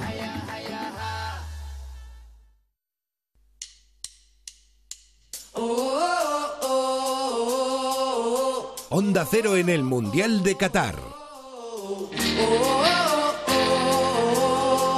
Cinco horitas tan solo ya, ¿eh? Para el debut de España en el Mundial de Qatar. No sé si los nervios van llegando ya a Paco Reyes. Un poquito de tensión. poquito, sí, un poquito, un poquito, sí. un poquito. Nos jugamos mucho. Queremos estar muy lejos, llegar muy lejos en este Mundial. Queremos llegar a la final, ganarla si es posible, por supuesto. Pero hay que empezar poquito a poco, paso a paso, partido a partido. Partido a partido, que se dice mucho en este mundo del fútbol actual. Bueno, 12 y 2 minutos. eh, continuamos en este especial en OndaCero.es, en la aplicación de Onda Cero también con el Mundial. Y a punto de comenzar la segunda parte del Croacia 0, Marruecos 0, Víctor. Sí, señor, va a comenzar ya la segunda mitad. Hay un cambio, hay un cambio en la selección de Croacia porque no puede seguir Blasic. Recordemos que terminó la primera parte con molestias en el gemelo y por tanto no puede continuar. Se marcha el terreno de juego, entra en su lugar Pasalic, el jugador de la Atalanta. Así que primer cambio en Croacia, no hay cambios en Marruecos. Y en cuanto ve lo que hay el argentino, pues comenzará la segunda parte. Fernando Rapalini, que es el colegiado de la contienda, está mirando ahí que está pasando algo en la, en la parte de, los banquillos. así que falta, que, falta el entrenador de, Marruecos, ¿no? ¿Qué hacía? Ahí. Ah, sí, o sea, o sea, se, ha dejado, se ha dejado algo. Se ha dejado algo, o, ha ido a buscar a alguien porque está, está despotricando ahí en el banquillo. Ahí sí que falta un jugador. Si es que falta todavía un jugador, falta Amrabat. Anda. Falta Amrabat. ¿Pero qué le ha dado un apretón a Amrabat o qué le pasa a Amrabat? Pues no sé, sale, sale apresurado sale. ¿eh? Sí, sí. No, no, y mira, y mira el seleccionador el rebote que lleva con Anrabat, ¿eh? Que me he liado, que me he liado, le está diciendo. Pero vamos a ver, ¿a dónde, ha, ¿a dónde ha sido Amrabat? Que ha echado el pestillo en el baño y no podía abrir No podía salir, ¿no? Bueno, pues arranca ya, arranca la segunda parte, por lo menos le han esperado, ¿eh? Que podían haber empezado sin él, pero ha comenzado la segunda parte, ya está Amrabat en el terreno de juego con ese cambio en Croacia, Marruecos 0, Croacia 0. Bueno, pues estamos pendientes de lo que pase en ese partido entre marroquíes y croatas. Eh, podemos escuchar también a Sergio Busquets, al capitán de la selección española, el futbolista que puede conseguir dos mundiales. Ya ganó uno y puede tener la opción de conseguir el segundo, con lo cual sería un mito. Se le preguntaba a Busquets por eso de ser del Barça. El Barça en mayoría en la selección y por eso de la selección. Eh, un Barça que no se ha clasificado para octavos de final de la Liga de Campeones, una selección que aspira a todo son filosofías, estilos diferentes, entrenadores diferentes, ambientes totalmente diferentes y, bueno, pues nos ha dado para muchas cosas con la selección, en el Barça también, en este caso en la Champions no, por diferentes motivos que no son iguales ni se tienen que, por qué repetir aquí y bueno, pues cada uno intenta poner su granito de arena con sus condiciones, pero luego la fortaleza es la del equipo y la idea y son totalmente diferentes. Por Barça y por selección a mí me aparece Alfredo Martínez. No sé ah, si te parece. A mí también. por ejemplo. Y, Altumama también, que es el escenario del partido. También y en Altumama está ya Alfredo Martínez. ¿eh? Altumama, Alfredo Martínez. Hola. Se ríe Jorge Zamorano. ¿Qué tal, Alfredo? Muy buenas. ¿Qué tal? Muy buenas tardes. Eh, bien hilado, bien hilado. Y Mundial también se vincula con nosotros. Claro, claro. Un campeonato del mundo muy bonito el que, el que empieza para España. Somos de los últimos en comparecer en este torneo, después de que hayan debutado tantos. Y sí, con ese cosquillo que decíais vosotros anteriormente, de, los nervios de empezar, ¿no? Fíjate que ayer en el, en el partido de México-Polonia, después de la derrota de Argentina, los dos tenían un miedo a perder. O sea, estos arranques de torneo, hasta que empieza, llevamos aquí desde el 18, llegamos en la madrugada del 17 al 18 desde Jordania, y claro, eh, eh, los peores días son hasta que empiezas ya, porque una vez que empiezas a jugar, que si el postpartido, que si la previa ya, se pasa más rápido, pero ahora mismo sí, estamos ya en nuestra posición de comentaristas en este estadio Altumama. Sabéis de qué viene el nombre, ¿no? Un gorro de lana trenzada. Tiene la misma forma, se llama gafilla y es lo llevan los jóvenes de, de aquí de, de, Doha, de Qatar. Y es un estadio muy, perdón, muy bonito, con capacidad para 40.000 espectadores. Así que 3.000 de los nuestros me dicen que, que, son como mínimo, más los que pueden conseguir las entradas por freelance o por viaje libre. ¿eh? Mientras vosotros eh, llegabais a ese estadio y subíais para colocar todo el operativo que ha montado Raúl Espinola para este partido, que contaremos a partir de las 3 de la tarde, el partido comienza a las 5, pero desde las 3 ya en todas las emisoras de Onda Cero, eh, hablábamos con Mark Fenwick, el arquitecto que ha diseñado este Altumama, y nos comentaba, nos comentaba eso, ¿no? que una vez dentro el estadio es, es impresionante, con todo lo que has comentado que rodea a este escenario y lo importante es el césped. Tú ahora mismo desde arriba, Alfredo, ¿cómo, cómo ves este oh. escenario? Perfecto, perfecto. El césped perfecto, ¿eh? ¿eh? es una alfombra absoluta con las rayas definidas que vemos tradicionalmente que ayudan a, a, descubrir los fueras de juego. El, estadio es eh, nuevo, de nueva construcción como todos los que ha habido aquí. Los colores son, eh, predomina el verde en una zona, el rojo en la otra, en los asientos con lo cual vamos a ver si hay suerte y a nosotros nos colocan en el tramo rojo, porque es nuestro colorido, y si no, si nos colocan en el verde va a haber más rojo todavía, si cabe. Y estamos, eh, ahora mismo nosotros estamos enfrente del, del palco de autoridades, en los banquillos, el, de España está en la parte izquierda, el, eh, el, de Costa Rica está en la parte derecha según se mira hacia el centro del campo, y la temperatura ahora mismo es de 29, 28 grados, el- a la hora del comienzo del encuentro, que aquí es las 7 de la tarde, las 5 vuestras, eh, estoy mirando y cal- eh, hay una- un pronóstico de unos 22, 20 23 grados, máximo 24. Es una temperatura muy buena, pero es que además eh, te acompañan con un poquito de aire acondicionado, con lo cual eh, todavía le da un, un mayor toque. Lo que sí veo es una zona de prensa enorme, ¿no? Hay una prácticamente la parte alta de la tribuna toda la zona central es medios de comunicación, prensa escrita, prensa radiofónica y televisiva. Nosotros tenemos una muy buena posición, muy centrada para poder contarle a la gente lo más importante del partido y la presencia, por supuesto, de Su Majestad el Rey, don Felipe VI, que va a estar en este debut de España como futbolero que es, como colchonero que es y español máximo para, para jalear a los nuestros en este debut ante la selección de los ticos, ¿no? Bueno, pues de los ticos vamos a hablar a continuación porque contamos eh, aquí en Onda Cero con un gran compañero que nos está ayudando para conocer un poquito más cómo es la selección de Costa Rica, una selección con, con nombres conocidos que han pasado por la Liga Española y repasando, repasando, repasando nombres y con nombres que van apareciendo también de los medios de comunicación españoles en los últimos días, pues eh, bastantes costarricenses que han pasado por nuestro fútbol. El otro día podíamos eh, leer una entrevista con, con Conejo, el que fuese portero del, del Albacete. Hoy también aparece Medford, que fue jugador del Rayo Vallecano en segunda división con Camacho como, como entrenador. Pero bueno, vamos a hablar de la, de la actual, ¿no? Y Luis Echavarría nos viene contando cómo está la, selección. Ya nos ha comentado Fernando Burgo los planes de la selección española de fútbol. Le voy a preguntar a Luis, eh, pues por los planes de la selección costarricense. Hola Luis, ¿qué tal? Muy buenas tardes.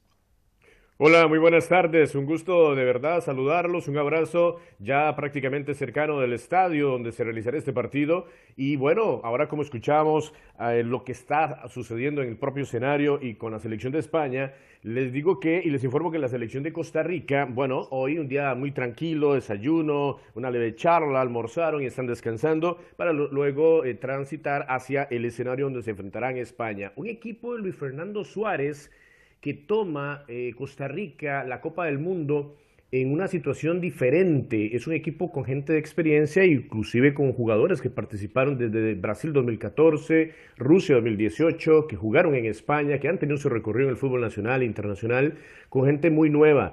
Eh, apenas amalgamando equipo el técnico Luis Fernando Suárez. Navas, por supuesto, ojo la posible, posible formación de Costa Rica. Iría con Navas, Full o Martínez en el ala derecha. Oscar Duarte, que también, ahora que mencionaban a Gabelo Conejo y Levante, Oscar Duarte también jugó en el Levante y en el Español de Barcelona. Francisco Calvo, Brian Oviedo, Yeltsin Tejeda y Celso Borges, que también jugó en España. Volante por la derecha, Harrison Torres o Kaiser Fuller. Por la izquierda, J. Wilson Bennett, joven de, 19, de 18 años que juega en el fútbol inglés. Joel Campbell, que también participó en España. Y Anthony Contreras, este último, revelación del fútbol costarricense, goleador, joven futbolista, que ha sido parte de esta selección nacional en los últimos meses. 1.500 costarricenses esperan que estén en el escenario para el juego de hoy entre la selección de España y la selección de Costa Rica que ya dentro de algún momento, inclusive ayer fue despedida la selección nacional con una, con una serenata de parte de ¿qué? 500 aficionados costarricenses. Así que es la información de la selección de Costa Rica que hoy toma su primer juego ante la selección de España con mucho respeto, con mucho optimismo. Veremos a ver si le alcanzó a Luis Fernando Suárez corregir lo que hizo en la eliminatoria, que no fue nada bueno, para arrancar bien este partido frente a España. Desde la concentración de Costa Rica, Onda Cero en la Copa del Mundo. Un momentito, Luis, enseguida te pregunto una cosita más. Eh, déjame que comente que hay una jugada ahí en el Croacia-Marruecos. ¿Qué ha pasado con Bono, con el portero del Sevilla, Víctor? Pues que ha salido a tapar un eh, lanzamiento de esquina desde la parte izquierda. Eh, se ha llevado ahí a su compañero, pero acaba de salvar el eh, primer tanto del partido. ¿eh? Estamos en una fase del partido en la que ha habido bastantes ocasiones. Una ocasión para Marruecos desde la frontal del área, lanzamiento de Bufal, pegó la pelota en Lobren, reclamaba mano, creo que le pega en la espalda al jugador de Croacia y acto el rechazo le cayó a Mazraoui que le golpeó de cabeza y atrapó el guardameta Livakovic. Y acto seguido la apertura en banda derecha de Modric, un buen balón desde el centro para que intentasen el centro ahí al segundo palo y la verdad es que hubo una buena mano del guardameta Bono. Está lesionado, eh, creo que es Mazraoui, ¿no? Sí. Se ha quedado en el suelo, se ha llevado un golpe. En, en el pecho parece, ¿no? O ahí en la Yo cadera. creo que se ha hecho daño cuando, cuando ha rematado de cabeza, sí, cuando, ha- cuando ha Ah, rematado de, sí, en la jugada anterior. Mira, justo en, eh, en ese ataque ahora estamos viendo la repetición, yo creo que ha caído mal y, Sí, es- correcto. y se ha hecho daño, sí. Correcto, que ha sido una buena ocasión, se ha lanzado en plancha, ha parado el guardameta de Croacia y ahí al caer se da el golpe ahí en la zona de la cadera y está por tanto el juego parado. Están reclamando la, la, camilla para que salgan las asistencias, le ponen hielo en la zona. Así que está el juego parado en el minuto 8 de la segunda parte y está animándose esto ¿eh? en cuanto a las ocasiones de gol se refiere. Es el abdominal oblicuo, eh, que los futbolistas lo tienen. Eh, otros no, no, lo tenemos también, aunque no se, pero sí. ahí en ese caso se, se, le nota. Tenerlo más. lo tenemos, otra cosa es que te he tapado. bueno, Luis, te quería preguntar por una. Bueno, vamos a escuchar un sonido de, de otro Luis, de, de Luis Enrique eh, sobre la concentración. Si el poco tiempo que han tenido para estar juntos los jugadores de la selección española, en este caso, les ha venido bien. Creo que beneficia, todas las cosas tienen su lado positivo y negativo, creo que beneficia haber estado concentrado tan poco. Este es el día 9, es decir, vamos a competir solo con 10 días de convivencia. Me parece positivo. Así, normalmente, cuando uno está dos, tres semanas concentrado antes de un evento, es como que acumula demasiada energía. No nos ha dado tiempo a acumular demasiada. Tenemos, yo creo, la justa y mañana será un momento para preparar el partido e intentar llegar al punto de activación justo. Eso no es fácil porque cada jugador tiene uno, pero creo que estando atentos a eso, yo creo que vamos a poder dar una buena, una buena imagen. Bueno, pues contento Luis Enrique con el tiempo que ha tenido y la preparación. Eh, ¿Cómo ha sido la preparación de Costa Rica, Luis? ¿Ha sido más larga, igual que la de la selección? ¿Cómo, están? Ha sido muy complicada porque el, técnico Luis, Luis eh, Fernando Suárez llegó pocos meses antes de arrancar la eliminatoria ante un equipo de Costa Rica que no tenía las figuras ni el nivel deportivo idóneo. De hecho, la primera fase de la eliminatoria fue muy mala. Fue arrancando equipo apenas en la eliminatoria. Cerró como pudo, clasificó en el repechaje también frente a Nueva Zelanda y ha tenido poco espacio para trabajar con los jugadores. Es decir, Luis Fernando Suárez ha tratado de armar un equipo de Costa Rica como si fuera un club, ha dejado por fuera cinco o cuatro figuras que pudieron haber estado en esta selección en la Copa del Mundo y él ha preferido eh, trabajar los pocos minutos, pocas horas que ha tenido con este grupo eh, con el que ya conocía. Le ha faltado tiempo de trabajo, le ha faltado partidos de fogueo, le ha faltado un poquito más de espacio para poder eh, formar eh, un equipo más competitivo. Decía ayer Luis Fernando Suárez, en pregunta, eh, por, por, cierto, de, Onda Cero, decía, le consultamos que si tuvo ese chance de corregir para que llegara frente a España bien, dijo, bueno, lo trabajamos bien, lo trabajamos fuerte. Ahora esperamos que ese trabajo realizado se vea en la cancha ante España, que esperamos sacar un buen resultado. Pues lo contaremos aquí en Onda Cero a partir de las 5 de la tarde, ya sobre el terreno de juego, lo que pase entre ese combinado tico Costa Rica frente a la selección española. Pues un placer como siempre por la información, Luis. Un abrazo muy grande. ¿eh? Un abrazo muy grande, de verdad. Esperemos un muy buen partido entre España y Costa Rica y nos veremos en el escenario también, por supuesto, con Onda Cero.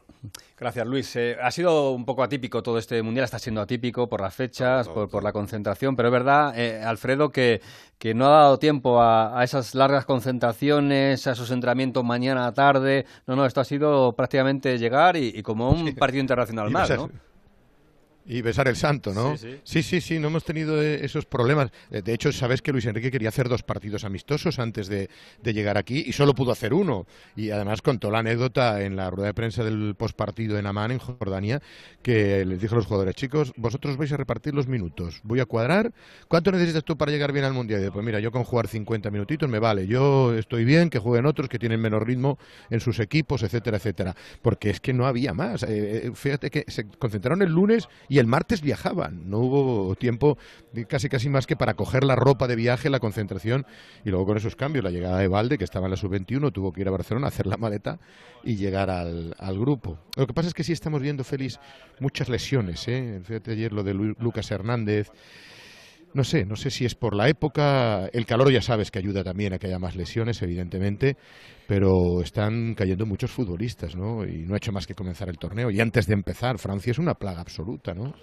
Bueno, seguramente también porque muchos jugadores han forzado para llegar claro, a esta cita y, y oye, enseguida. Ya claro. lo estaba contando, ¿no? Vamos a ver Araujo, ¿eh? Claro, claro, sí, sí. Claro, claro, por eso, por eso decía que hay jugadores que, que, que ya llegaron. a lo mejor debuta con, con Uruguay.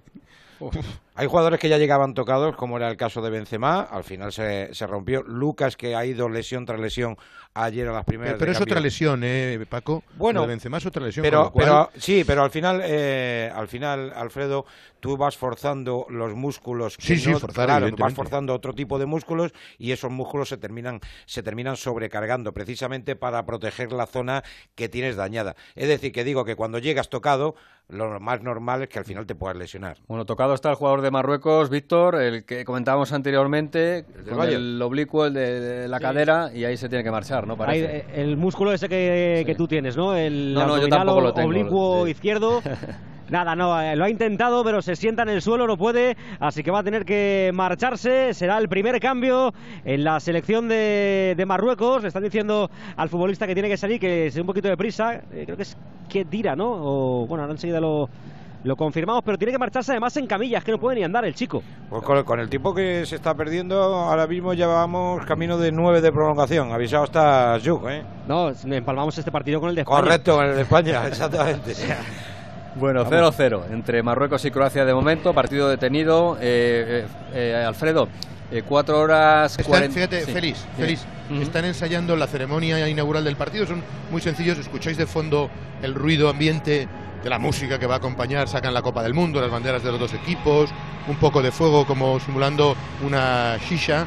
Y, y- y le dan colorido al partido. Ahora, eh, estos son los ensayos generales cuando quedan, eh, pues son las 2 y 18, aquel partido es a las 7, algo menos de 5 horas, ¿verdad? 4 Sí. horas y, y 40 minutos, ¿no? 43 minutos, eso te iba a preguntar. eh, eh, ¿Qué se hace? Eh, porque el oyente que nos esté ahora siguiendo en la página web de Onda Cero y a través de la aplicación dirá, bueno, y, y cuatro horas y pico, ¿qué haces en un estadio que está eh, en, en Doha? Pues, eh, ¿qué, hay por allí? Apartado ¿Qué- de todo, ¿no? Apartado de todo. ¿Qué, qué- qué podéis hacer? Sí, bueno, mira, no- normalmente eh, hay mucho tráfico para llegar a los estadios, ¿no? Luego tienes una logística de ir cogiendo los tickets de cada partido, porque aparte de la acreditación tenemos que coger la posición de comentarista, el pitch, el field, porque nosotros vamos a tener flash interview. Todos los oyentes de Onda Cero van a tener las mejores ubicaciones y las mejores conexiones en este estadio. Tenemos a Fernando Burgos en flash interview, tenemos a Alberto Pereiro en el pitch reporter, tenemos eh, zonas mixtas, este, tenemos press conference. eh, vamos a estar en todos los puntos del estadio con un despliegue muy importante para que no se nos escape ninguno de los detalles. Entonces tenemos que venir. eh, Raúl Espínola lleva ya un rato montando.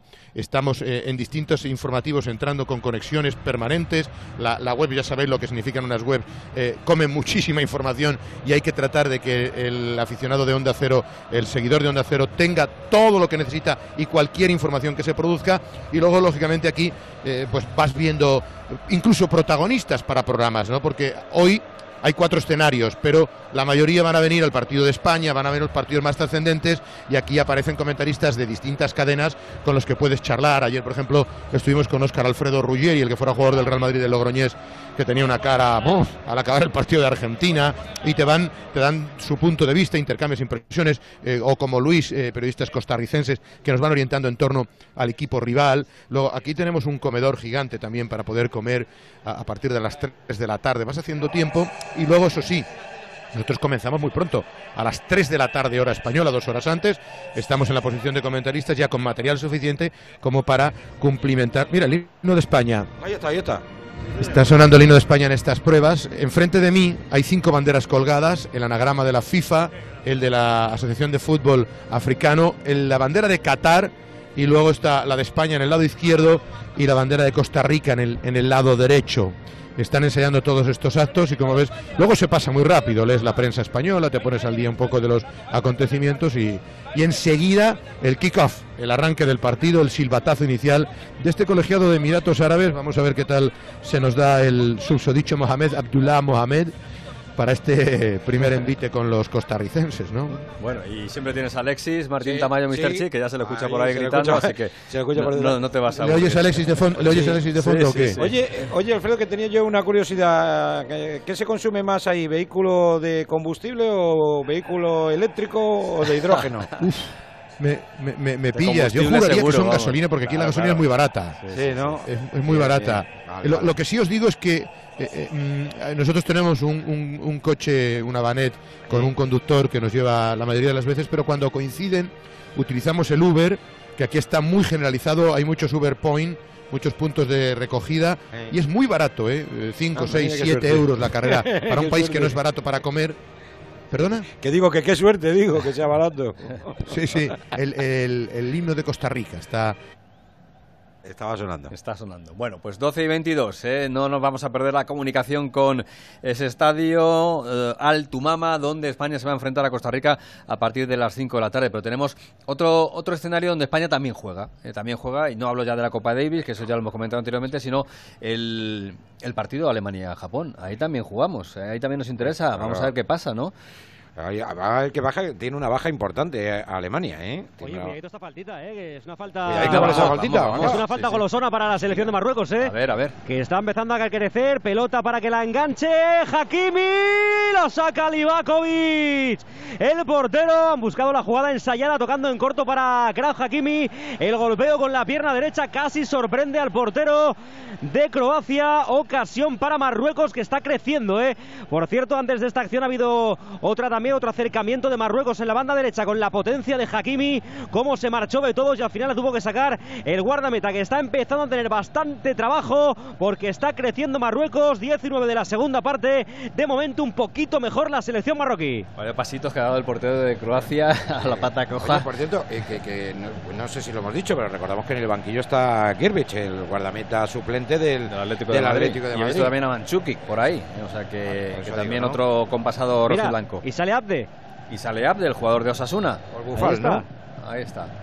Bueno, pues eh, un poquito de todo. Decíamos anteriormente que prácticamente en todo el Mundial siempre hay alguna referencia para estar atentos de lo que pasa con, con los jugadores de la Liga Española. Decía que jugamos en el Alemania-Japón y pendientes de ese Alemania-Japón lo va a contar en la sintonía de Onda Cero está Alejandro Romero. ¡Eh, Romerales! Romero, muy buenas. ¿Qué tal Alejandro? Hola, ¿qué tal estáis? ¿Qué tal Félix? ¿Qué tal Paco? ¿Cómo estáis? Pues todo bien, nosotros pendientes sobre todo del España-Costa Rica, pero con la mirada puesta en el partido que se juega antes, que a lo mejor también condiciona lo que pasa en el España-Costa Rica, Alejandro.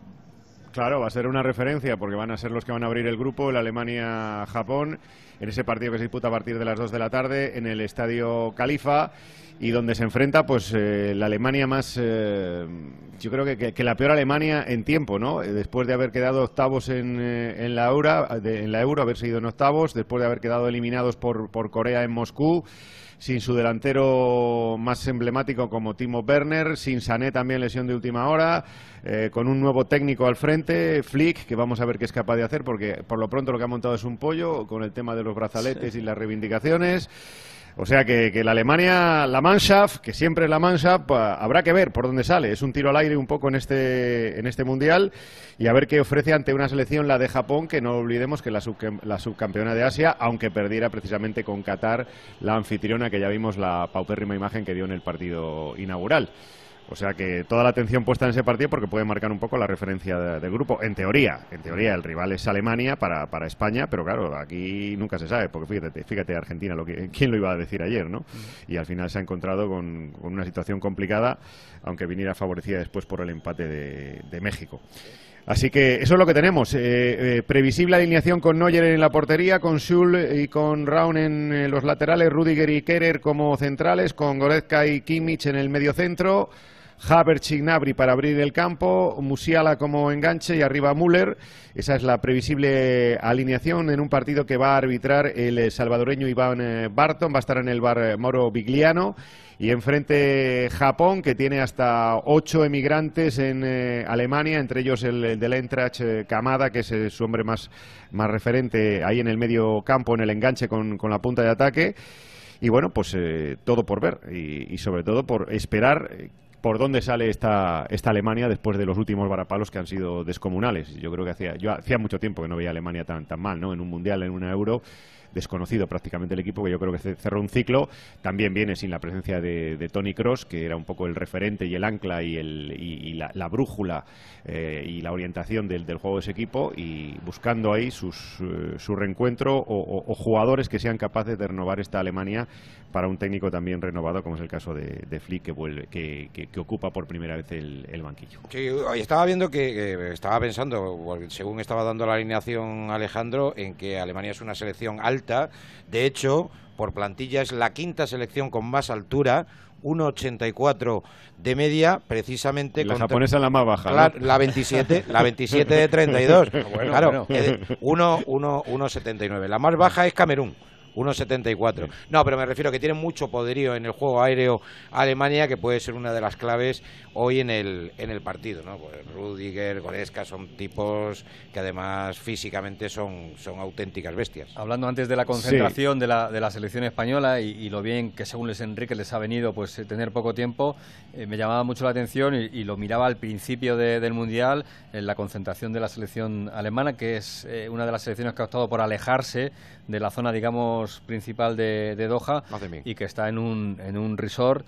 Eh, pues, pues, son gente son gente lista, están acostumbrados los alemanes a, a, resort. Sí, los alemanes les gusta mucho. En el desierto y, cuatro palmeras ahí alrededor. No pasa nada. Durante todo un mundial puede eh, ser. Es, tranquilidad, no te ve nadie, te puedes bañar en gallumbos, te, te puedes incluso eh, cualquier cosa y no se va a enterar nadie. tienes espejismos en medio del desierto. Claro, Romero, te, das cuenta. Claro, claro, De todo eso se hablará. Bueno, Alejandro, te escuchamos. ¿eh? Dos, de la, dos de la tarde, partido, horario en España, de ese Alemania-Japón. Estaremos aquí en la web de onda es para el comienzo del partido y luego ya a partir de las 3 de la tarde, como dice Alberto Collado, en el tubo gordo a partir de las 3 ya en Onda Cero, en todas las emisoras, contando lo que pasa en ese Alemania-Japón. Recordemos, el próximo domingo, España-Alemania. 8 eh, de la tarde, España-Alemania. Alejandro, que lo disfrutes mucho ojito ahí con Alemania. Vamos a, vamos a poner ahí todo, todos los sentidos para que no sea un espejismo lo que veamos en medio del desierto. Lo que pase. Bueno, cuidaros mucho. Un placer hablar con vosotros. Auf Wiedersehen. Alejandro, hasta luego. Auf Wiedersehen. 12 y 29 minutos. Continuamos en este especial mundial eh, de Radio Estadio en Onda Cero, en la página web de Onda Cero y pendientes de lo que pasa en ese Croacia-Marruecos que sigue sin goles y ahora ya con los cambios habituales en esta etapa del partido, Víctor. Sí, decíamos que había entrado Abde el futbolista del Barça cedido en Osasuna. Se marcha ahora Kramaric, el delantero de Croacia. Entra Libadia, el de Hajduk Split, justo en el momento en el que hay una falta a favor de Croacia. En la parte derecha puede ser peligrosa. En el minuto 25 va Modric, la pone, balón que viene hacia la frontal del área pequeña, fuera. Creo que es córner porque ha llegado a intentar el despeje y lo ha conseguido en Nesiri. Así que será saque de esquina. Bueno, pues le ha quitado el remate al futbolista croata Mario Pasalic, que estaba ya preparado. Se la ha jugado, pero ha sacado ahí la pierna izquierda para quitarle el remate al jugador croata. ¿eh? Saque de esquina. Se lamenta Pasalic. Y la ocasión clara para Croacia en el 26 de la segunda parte. Vamos a ver el saque de esquina desde la parte derecha. Va a ser Luka Modric. Evidentemente aquí a balón parado con la calidad de Modric. Está creando y generando peligro la selección de Croacia que no las tiene todas consigo en este partido. Están agarrándose ahí delante de Bono del guardameta de, Marruecos, del guardameta del Sevilla. Va Modric, golpea con la pierna derecha. Balón que viene hacia el primer palo. Intentan ahí peinar la pelota de cabeza.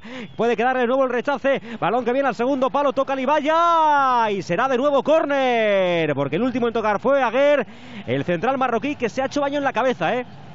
Se ha golpeado con el, con el delantero croata, pero, pero bueno, está apretando ahí ahora mismo Croacia. Estamos en un momento importante del, del partido y como decíamos anteriormente, el, juego aéreo, los balones parados en este mundial están teniendo su importancia y me está pareciendo bastante limpio eh, este, este partido porque los agarrones dentro del área de momento están, eh, están sí, jugadas muy complicadas. no, hay ni, no hay ni tarjetas, ¿eh? No, no, llevamos ni tarjetas. Paco llevaba antes la estadística de las faltas pero faltas han habido muy poquitas ¿eh? en el partido.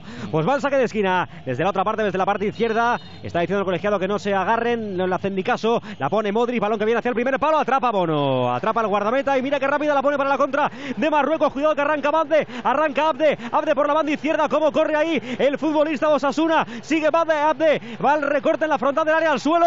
Uy, uy, uy, uy, uy, uy, dicen que se levante. Dicen que se levante. Yo creo que no hay nada. De hecho, el propio futbolista se levanta ahí. Se le hizo de noche, se metió justo a, la zona donde estaban todos los defensores. Yo creo que le toca un poquito, pero, mm. pero en cuanto nota el contacto se, se deja caer, por eso se ha levantado rápido. Ni protesta, ¿eh? Se, levanta con la cabeza gacha y, ni protesta. Yo no sé si es una sensación solamente mía o, o Kovacic está, está pasando un poquito inadvertido. No, no sabía ni que jugaba, Paco. Por eso te digo. ¿Está jugando de verdad? ¿Me, lo, ¿me lo confirmas? Te lo confirmo, te lo confirmo porque lo, lo he visto, pero es que no partido intrascendente de del jugador del Chelsea. ¿eh? No está. Modric sí, la verdad es que No, Modric, Modric sí que es- se, sí que para se mí le el nota más cuando- participativo de Claro, todos, cuando ¿eh? está se le, se le nota porque es el que lleva la manija del juego, además está tra- trabajando mucho en, en defensa, pero pero es verdad, o sea, Kovacic está pff, Nada, nada. no me extrañaría nada Eh, que lo mi- cambiasen, ¿eh? Lo mismo llega ahora y, y- y marca un gol, pero eso no quiere eso no quiere decir que esté haciendo algo en el partido, la verdad. Mira, mira, mira, que va, que va Kovacic. Balota para que la juegue Pasalic. Pasalic buscando a quién, buscando a la parte izquierda donde recibe Sosa. Sosa toca más a la izquierda para Perisic. Se cierra bien ya la selección de Marruecos y efectivamente sigue sin aparecer Kovacic.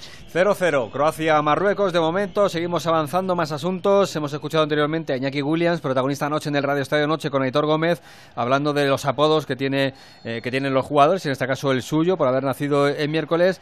E Iñaki Williams, eh, que va a debutar mañana con Ghana como mundialista, tiene a su hermano en la selección española que puede debutar hoy y nos hablaba de por qué, por qué decidió finalmente irse con Ghana con su abuelo de por medio. no es que me, cansase de esperar a una posible llamada para, para España. Sí que es cierto que, que tengo 28 años, que he tenido, he ten- se me abrió una posibilidad de, de poder jugar con, con la selección de Ghana otra vez y, el- presidente de la Federación de Ghana pues eh, vi- viajó hasta, hasta Bilbao para reunirse conmigo con- y con mi familia eh, pues me, demostrándome su interés de, querer contar conmigo como, como un Black Star más, eh, la posibilidad que tenía de, de poder disputar un, un mundial con ellos, de, de poder jugar eh, futuras copas de África o clasificatorios para, para un mundial, próximo mundial, y la verdad que, que aún así, aun teniendo eso todo encima de la mesa, no, no fue algo que, que tuve claro, me tardé mucho en pensarlo, de hecho las, las primeras veces les dije que, que no, porque no, no sentía, no sabía si estaba, si estaba preparado para, para tomar esta decisión y me dijeron que aún así que me lo pensase, que, que no hacía falta contestar tan rápido y así fue. Eh, hasta no viajar a Ghana y hablar con mis, con mis abuelos no, no terminé de tomar la decisión y, la verdad que el, mensaje que, me dio mi abuelo fue muy emotivo, fue el que me hizo cambiar totalmente de opinión y una vez que hablé con él, cuando es un hombre de, de 90 años, que, que, que uno de sus deseos era ver a sus nietos o a uno de los dos el poder jugar con, con la selección de Ghana y representar a, a, a la selección de, de su vida, pues eh, lo quise hacer. Él sabía que tenía esa posibilidad de, de aceptar o rechazar y una vez que hablé con él, pues eh, como nunca me ha, pedido nada, pues ya con 90 años pocas pocas cosas así le puedo le puedo dar y la verdad que, esa fue la- una de las decisiones más importantes que me ha, tocado tomar en, en mi carrera y la verdad que, que no me arrepiento para nada de haber, de haber decidido así. Pues un Black Star más, ¿eh? es ya Iñaki Williams que va a debutar mañana en un grupo interesante también, ¿eh? de ver con la selección ganesa y con Brasil de por medio, así que muy A mí me interesante. gusta más Black Panther, o sea, me suena como más, más, más Sí, agresivo, más ¿no? agresivo, Más bueno, agresivo. pues es una, una estrella también Iñaki Williams con esta selección. Bueno, hablando de selecciones estrellas, hay un partido, el de hoy a las 8, que es el Bélgica-Canadá. A mí me apetece mucho verlo, la verdad. Bélgica es la selección eterna aspirante, pero que se le está acabando la generación de oro y no ha conseguido hacer todavía lo que todo el mundo esperaba con Roberto Martínez, además al frente, con jugadores que todos conocemos, Courtois, Hazard, De Bruyne. Eh, tiene la duda de, de Lukaku. Y luego está Canadá. Y Canadá, eh, ahora que se lleva mucho esto, Paco, de ser cool, eh, Canadá es el, el equipo cool para todos, ¿no? El equipo novedoso, el equipo fresco, el que, el que gusta ver porque, porque no le conocemos, pero tiene jugadores de muchísimo nivel. Y como es muy cool, pues Venegas, Miguel, siempre está con, con ese tipo de No, no, a mí me, Sí. me parece muy bien. Sí. Mientras no hable de Trudeau, vamos por buen camino. Hola, Venegas, muy buenas. Hola, ¿qué tal? ¿Cómo estáis? Muy buenas. Sí, es muy, es muy cool, es, es, es muy woke. A mí me gusta. Sí, me es gusta un poco Canadá. estar por fuera, pero pero dentro, ¿no? Lo de lo de Canadá. Quiero decir que si tú dices no Canadá, todo el mundo va a pensar en, en las montañas eh, rocosas, en los parques, en Yo recuerdo en que tenía, tenía un- los hace ya lagos, muchos años tenía sí, un la jersey montada. tenía un jersey de lana Sí. de- de- de- con la bandera de Canadá, De que era la hoja de arce. Es muy Claro, bonita la bandera de sí. Canadá. Claro, Sí, sí, la sí. hoja de arce, que yo creo que es de lo más bonito que tiene Canadá, eso y Toronto, ¿no? Bueno, Toronto creo que no es muy bonito, creo que es más bonito. Menos en esta, en esta Vancouver. etapa del año, sí. bueno, sí. hombre, pero Miguel, ya sabes lo que se ve desde el edificio más alto de Toronto, de la torre de Toronto. Correcto. Toronto entero. Bueno, Canadá, Venegas, que nos despistamos. ¿Cómo, cómo es no, Canadá? a ver que Canadá mola, ¿eh? más allá del país, que también mola mucho. eh, Canadá tiene muy buena pinta. Han hecho un gran trabajo con su seleccionador, con George Herman, que es inglés, y que ha llevado para allí, pues eh, bueno, aparte de un trabajo de cantera muy bueno, eh, un trabajo de scouting muy bueno. Y vamos a encontrarnos un equipo eh, pues muy atractivo con jugadores que, conocemos porque juegan en Europa. Alfonso Davis, por supuesto, es la gran estrella del equipo. De hecho, en el Bayern juega de lateral izquierdo. Aquí juega donde quiere. Más o menos, parece que iba a jugar de extremo izquierdo. No llega al 100%, ¿eh? porque viene de lesión. Y, pero puede jugar de extremo izquierdo, puede jugar en punta, junto a Jonathan David, que es otro de los delante de, lo- de las estrellas del equipo, el delantero del Lille, que el año pasado hizo una grandísima temporada. Eh, también recordaréis a Buchanan, este extremo que juega en el Brujas y que lo ha hecho muy bien contra el Atlético de Madrid. Y Eustaquio, eh, también contra el Atlético de Madrid, en el Oporto. Este centrocampista de, eh, de- de- bueno que está haciendo una grandísima temporada en el Oporto. Es un centrocampista de trabajo, de toque y también de llegada. Es una selección que pinta muy bien, un poco el reflejo de Estados Unidos, pero en pequeñito. Es decir, no, quizás no tiene tanto talento a descubrir de cara al futuro, pero tiene 3, 4, 5 jugadores muy, muy buenos que van a hacer que van a hacer muy buena carrera en Europa. Y bueno, si lo comparamos precisamente con Estados Unidos, en el, en el clasificatorio, en el hexagonal, antes de llegar al Mundial, ganaron ese, ese grupo por encima de Estados Unidos y por encima de México, aunque empatados a puntos con México. Así que es una selección que a pesar de que no, no la conoce nadie, de que no tiene cultura de Mundial, eh, yo creo que puede dar mucha guerra en este grupo y no descarto que llegue a octavos de final. A la que esto le dé para ganar a Bélgica, pues parece complicado. Yo creo que aún así Bélgica puede sufrir porque Lukaku me parece que no va a jugar. Vamos a ver cuánto juega Lukaku en este mundial. Y porque evidentemente esta generación dorada que decíais antes, pues sí, la generación dorada, seguramente su última oportunidad, pero mira, de esta generación dorada, Lukaku llega mal físicamente, Eden Hazard desde la lesión con el Madrid no es el mismo. Vamos a ver qué tal llegan Carrasco y Bit- Bitzel, que en el Atlético de Madrid los últimos meses no han estado bien. En fin, me parece que llegan un poco de capa caída. Vamos a ver si hoy ganan bien y toman un poco de aire, pero no llegan con el brillo que llegaban a los últimos mundiales y Eurocopas. ¿eh? Bueno, pues lo contamos a partir de las 8 en el Radio Estadio con este Bélgica-Canadá que va a narrar Hugo Condel, que me decía anteriormente que tiene muchas ganas de ver a Eustaquio porque le vio contra el Atlético de Madrid y le encantó. Y luego con los comentarios de, de Venegas para ilustrarnos sobre esta selección novedosa que entrenó entre el año 2013 y en el año hasta el año 2016 Benito Floro. Benito Floro fue el entrenador de. Canadá del año 2013 al año 2016. Venegas, un abrazo, gracias. Un abrazo, chao. Hasta luego, que nos perdemos de ese 0-0 entre Marruecos y Croacia, Víctor. Pues que hay cambios. Ahora se marcha Ounagi, entra Sabiri, se ha marchado también en Siri y ha entrado Hamdallah. ¿Y sabes quién se ha ido, Paco? ¡Me lo imagino! Dilo tú. ¡Kovacic! Correcto. Se ha marchado Kovacic, que no había tocado prácticamente balón, y ha entrado Magier, que nada más entrar ha puesto un centro ahí acompañando en la banda derecha de algo de peligro, y por tanto ya hay bastantes movimientos en cuanto a las piezas, tanto de Marruecos como de Croacia, pero el partido sigue empate a 0, 36 de esta segunda parte. Ha habido, por cierto, la primera tarjeta amarilla del partido, la falta que hizo Amrabat, y le mostró tarjeta amarilla al colegiado. Es la única tarjeta amarilla del partido, un partido muy limpio. Como decía, es cuidado a Croacia que ataca, balón de Sosa, la pone arriba para Libaya, devuelve para Sosa y la saca a la defensa de Marruecos. Ha tenido, por cierto, una falta eh, peligrosa en la parte derecha la selección de Croacia, la puso Modric, la pelota se fue cerrando ahí al segundo palo, entró con todo Guardiola, el defensa que va con la máscara, remató, pero la pelota rebotó en un defensa y no entró en la portería de la selección de Marruecos. Por cierto- 37 de la segunda parte, 0-0. Por cierto, que Guardiola es el jugador más joven de, de Croacia, solamente 20 años. Es el, el central del, del Leipzig. Correcto.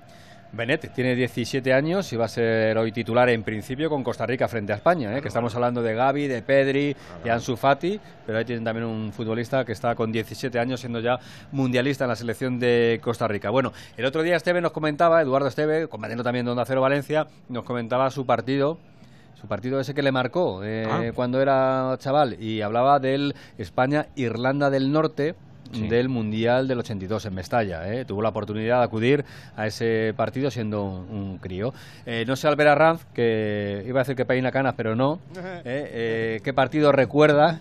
con especial cariño. Su partido, Albert, muy buena Barcelona. Hola a todos, ¿qué tal? ¿Cómo estáis? Peinó canas en la, en la perilla, ¿eh? eso sí. Eso sí, la perilla, sí. cierto. Eh, pues mira, yo uno de derrota, ¿qué le vamos a hacer? A ver. Em, de hecho, yo tengo algunos flashes de partidos anteriores, pero eh, era muy pequeño y yo creo que sentarme ante la televisión para ver un mundial es el Mundial de Argentina 78. De hecho, la primera imagen, el primer recuerdo que tengo es de don Juan Manuel Asensi, en el primer partido ante Austria en el estadio de Mendoza. Primer partido y derrota. 2 a 1 era la España de Miguel Ángel, Marcelino, Miguel y Pirri de la Cruz, San José, Asensi Cardeñosa, Reixac, Rubén Cano y Dani con Ladislao Kubala de seleccionador. Y enfrente, para mí, la mejor Austria de la historia. Con Concilia, Jara, el ex del Valencia, Hansi Krankel, el ex del Barça, Proasca, Bruno Precey, Obermayer, en fin, un, un equipazo. Ya te digo, con derrota eh, luego nos enfrentamos, si recuerdas, a Brasil en ese 0 a 0 con el fallo en el minuto 75 de Cardeñosa desde la frontal de la pequeña que sacó a Amaral, el defensor eh, carioca, y acabamos ganando a la que en teoría, eh, junto a los brasileños, lucharía por pasar a la siguiente fase y no fue así, que fue Suecia con gol precisamente de Juan Manuel Asensi. Fue el primer título de Argentina. Curiosamente, tuvo el mismo paralelismo por polémica, digo, en la concesión eh, que Qatar, porque si recuerdas, dos años antes una dictadura cívico-militar se había alzado en Argentina con Jorge Videla, el teniente general, al frente y hubo muchísimas voces, sobre todo desde Europa, para que no se eh, otorgara esa designación a Argentina, se le retirara y aún así la FIFA ya entonces prefirió el poderoso caballero, don Dinero, y no tocar las cosas y se jugó allí.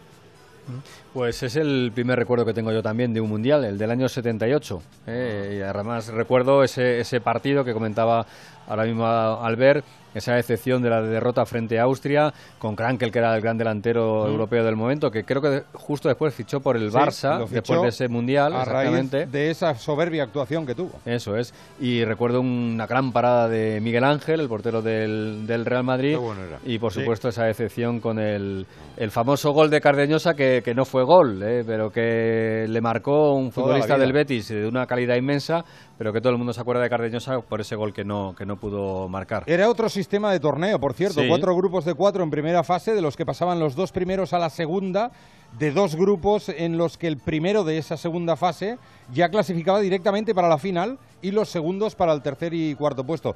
Y fue el Mundial, recordarás Félix, del partido de la vergüenza entre Argentina y Perú. Argentina y Brasil estaban empatadas a puntos, el que quedaba primero iba directamente a la final. Brasil había ganado 3 a 1 en la anterior ronda a Polonia y eso obligaba a Argentina a ganar por cuatro o más. Hay muchas teorías, se habla de un acuerdo entre las dictaduras militares de Argentina y Perú por la cual Argentina daba toneladas de trigo a Perú y 50.000 dólares a seis jugadores y el seleccionador y eh, vamos, acabaron metiendo seis, pero si llegan a meter 12, a necesitar 12 los meten. Desde luego. Pues Albert, pues muchas gracias por tus recuerdos, ¿eh? Nada, hombre, faltaría más. Adiós, un abrazo. Chao, Hasta luego, Onda Cero Barcelona con Albert Arranz y ese Mundial del 78 en Argentina. Eh, cuenta Alberto Pereiro que Neuer, el portero de la selección alemana, ha decidido que va a llevar el brazalete. O sea, cartulina amarilla. Cartulina amarilla y la multa la va a pagar de su bolsillo, pero que él va a salir con el brazalete. Así que va a ser una de las imágenes también del Mundial. Alemania desafiando a la FIFA con ese brazalete mm. eh, arcoiris. Pues, pues si no hubieran ido al mundial, no, que no hubieran ido al mundial. Ojo, eh, entendiendo la postura de, de Alemania, es verdad, es verdad que es mucho más fácil que el portero no vea una segunda cartulina amarilla que en un jugador de campo. Quiero decir, no, no, no busques que va a estar en el, pero, centro. Pero en cualquier jugada, en cualquier jugada tonta. eso se arriesga. Se arriesga. Por eso, digo que, tiene también su ventaja, porque generalmente los porteros no arriesgan tanto como un jugador del medio campo o como un jugador, un, defensa central, ¿no? Mm. Pero tienen, sí, dice Esther que tienen también a Esther Stegen y que eso que también les da un poquito de, margen. Pero, claro, pero, si, los pulsan se quedan con uno menos. Bueno, eh, como cada día aquí en este especial de Onda 0.es eh, en las aplicaciones, en la aplicación de Onda Cero. Eh, queremos contar con Edu Pidal, que nos pone siempre la brújula de este mundial. Edu, ¿qué tal? Muy buenas tardes. ¿Qué tal, Félix? Muy buenas a todos. A ver, yo no estoy tan enganchado al Mundial como para desayunar los seis huevos que recomendó Luis Enrique en Twitch, pero bueno, tengo ganas ya de que debute España por fin en Qatar. Luis Enrique, eso sí, es el nombre más repetido de los últimos días. Sobre su figura se ha debatido en las últimas semanas. Hemos debatido que si hace bien en hacerse streamer en medio de un mundial, que si eso pisa el trabajo de los periodistas, que si debería estar más centrado viendo partidos, que qué pinta subiendo una foto sin camiseta en Instagram, que si se llevó el andamio a Doha o que si Luis Aragonés nunca usaría un walkie para hablar con sus jugadores. Pues al final consiguió lo que quería, que es centrar la atención en él y solamente en él. Y Luis Enrique está más que acostumbrado a la crítica y la exposición pública. Y en cambio ha quitado del foco a una de las plantillas más jóvenes de Qatar con poco más de 25 años de media. Desde luego la más joven que ha llevado nunca a España una cita como esta. Y ha evitado que se debata o que se debata menos de la ausencia de unos o de la presencia de otros. Ni se ha discutido de nombres ni de dibujo. Y como quien no quiere la cosa, casi de puntillas se ha pasado por la posibilidad de que Asensio sea falso 9, que Rodri juegue de central junto al aporte, pero si mañana lo hace, ya nadie se extrañaría demasiado, ese es su mérito. El mérito de Luis Enrique es que si mañana gana, todos tendrán motivos para celebrarlo, todos lo tendremos. Y si pierde, la mayor parte de las críticas irán hacia él, por haber perdido el tiempo en las redes, por streamear en lugar de ver el partido de Francia, o por ir en bici pero no repasar sus rivales, o más pendientes de cenar seis huevos que de hablar con sus jugadores. El único debate que nos ha cabido, en las tertulias digo, es el de Gallá. Y para zanjarlo, Luis Enrique dijo ayer que tenía argumentos futbolísticos, motivos deportivos. Los médicos le dijeron que Gallá iba a tardar entre 10 y 15 días en estar al 100%. No en estar, ¿eh? En estar al 100%. Y con la profundidad que quiere para el lateral, dijo, ni Laporte, ni Azpilicueta, ni ningún otro podrían suplir a Jordi Alba en caso de lesión. Pues así es Luis Enrique. Esos son sus principios y si no nos gustan, nos fastidiamos. Porque en su caso, al contrario que Groucho, Lucho no tiene otros. Solo queremos un principio y que sea una victoria. Gracias, Edu. Un abrazo. Ojalá, un abrazo. Hasta luego. Como cada día nos pone la brújula Edu Pidal aquí en este espacio que nos lleva ahora mismo a contar cuánto queda en ese partido Croacia-Marruecos. Víctor. Pues estamos ya en el 45. ¿eh? Vamos a ver la prolongación, a ver la tablilla del colegiado. Decía Paco Reyes antes que nos, que nos preparásemos. Pues solo seis. Ah, ya, nada ya ves, ya ves seis y que, que antiguamente veías seis y te parecía una barbaridad. Claro. Ves seis y te parece nada, ¿eh? Solo seis de momento, ¿eh? que luego a lo mejor Claro. son siete u ocho. Sí, hombre, pero yo creo que con el tiempo que se ha, con el tiempo que se ha perdido y con la bala de medir de, de este mundial, me parece poquísimo. Uy, Abde, Abde la pone dentro del área, atrapa Livakovic, ha tenido antes también, por cierto, una jugada Abde en esta banda izquierda que intentó regatear, se regató él solo, perdió la pelota y montó una contra la selección de Croacia, que por cierto, eso también un último cambio, se ha marchado Perisic, eh, bastante cansado y ha entrado en su lugar el futbolista del Dinamo de Zagreb, Orsic, actuando en esa banda izquierda. Pues estamos en los últimos Mínimo seis, como decía Félix. Si no se pierde más tiempo, que la verdad es que se ha perdido poco en el transcurso del partido, con lo cual tampoco tiene el por qué perderse ahora en esta fase del partido. Pues aprovecho, Corta bien. Víctor, si te parece, eh, como nos quedan seis minutitos para contar el final del partido, para marcharme de nuevo al escenario donde va a jugar España, la Altumama o, o algo así, creo, porque no sé dónde está Fernando Burgos. ¿Dónde está Fernando? Hola, ¿qué tal, Félix? Estoy en las tripas de este Altumama Stadium. Estoy donde eh, los profesionales de la información tienen que trabajar una vez que finaliza el partido. Estoy en una zona mixta eh, preciosa, una organización perfecta. Nos hemos pasado por el Pitch Report donde va a estar Alberto Pereiro para tener un- otra visión diferente de- del partido que vemos nosotros desde la tribuna. Em, la posición de comentarista está magnífica, está a un nivel espectacular, se va a ver el fútbol increíble. Estamos justo encima del banquillo eh, que va a ocupar Luis Enrique y los 15 suplentes y todo su cuerpo técnico. Y luego nos hemos pasado también por eh, la flash interview.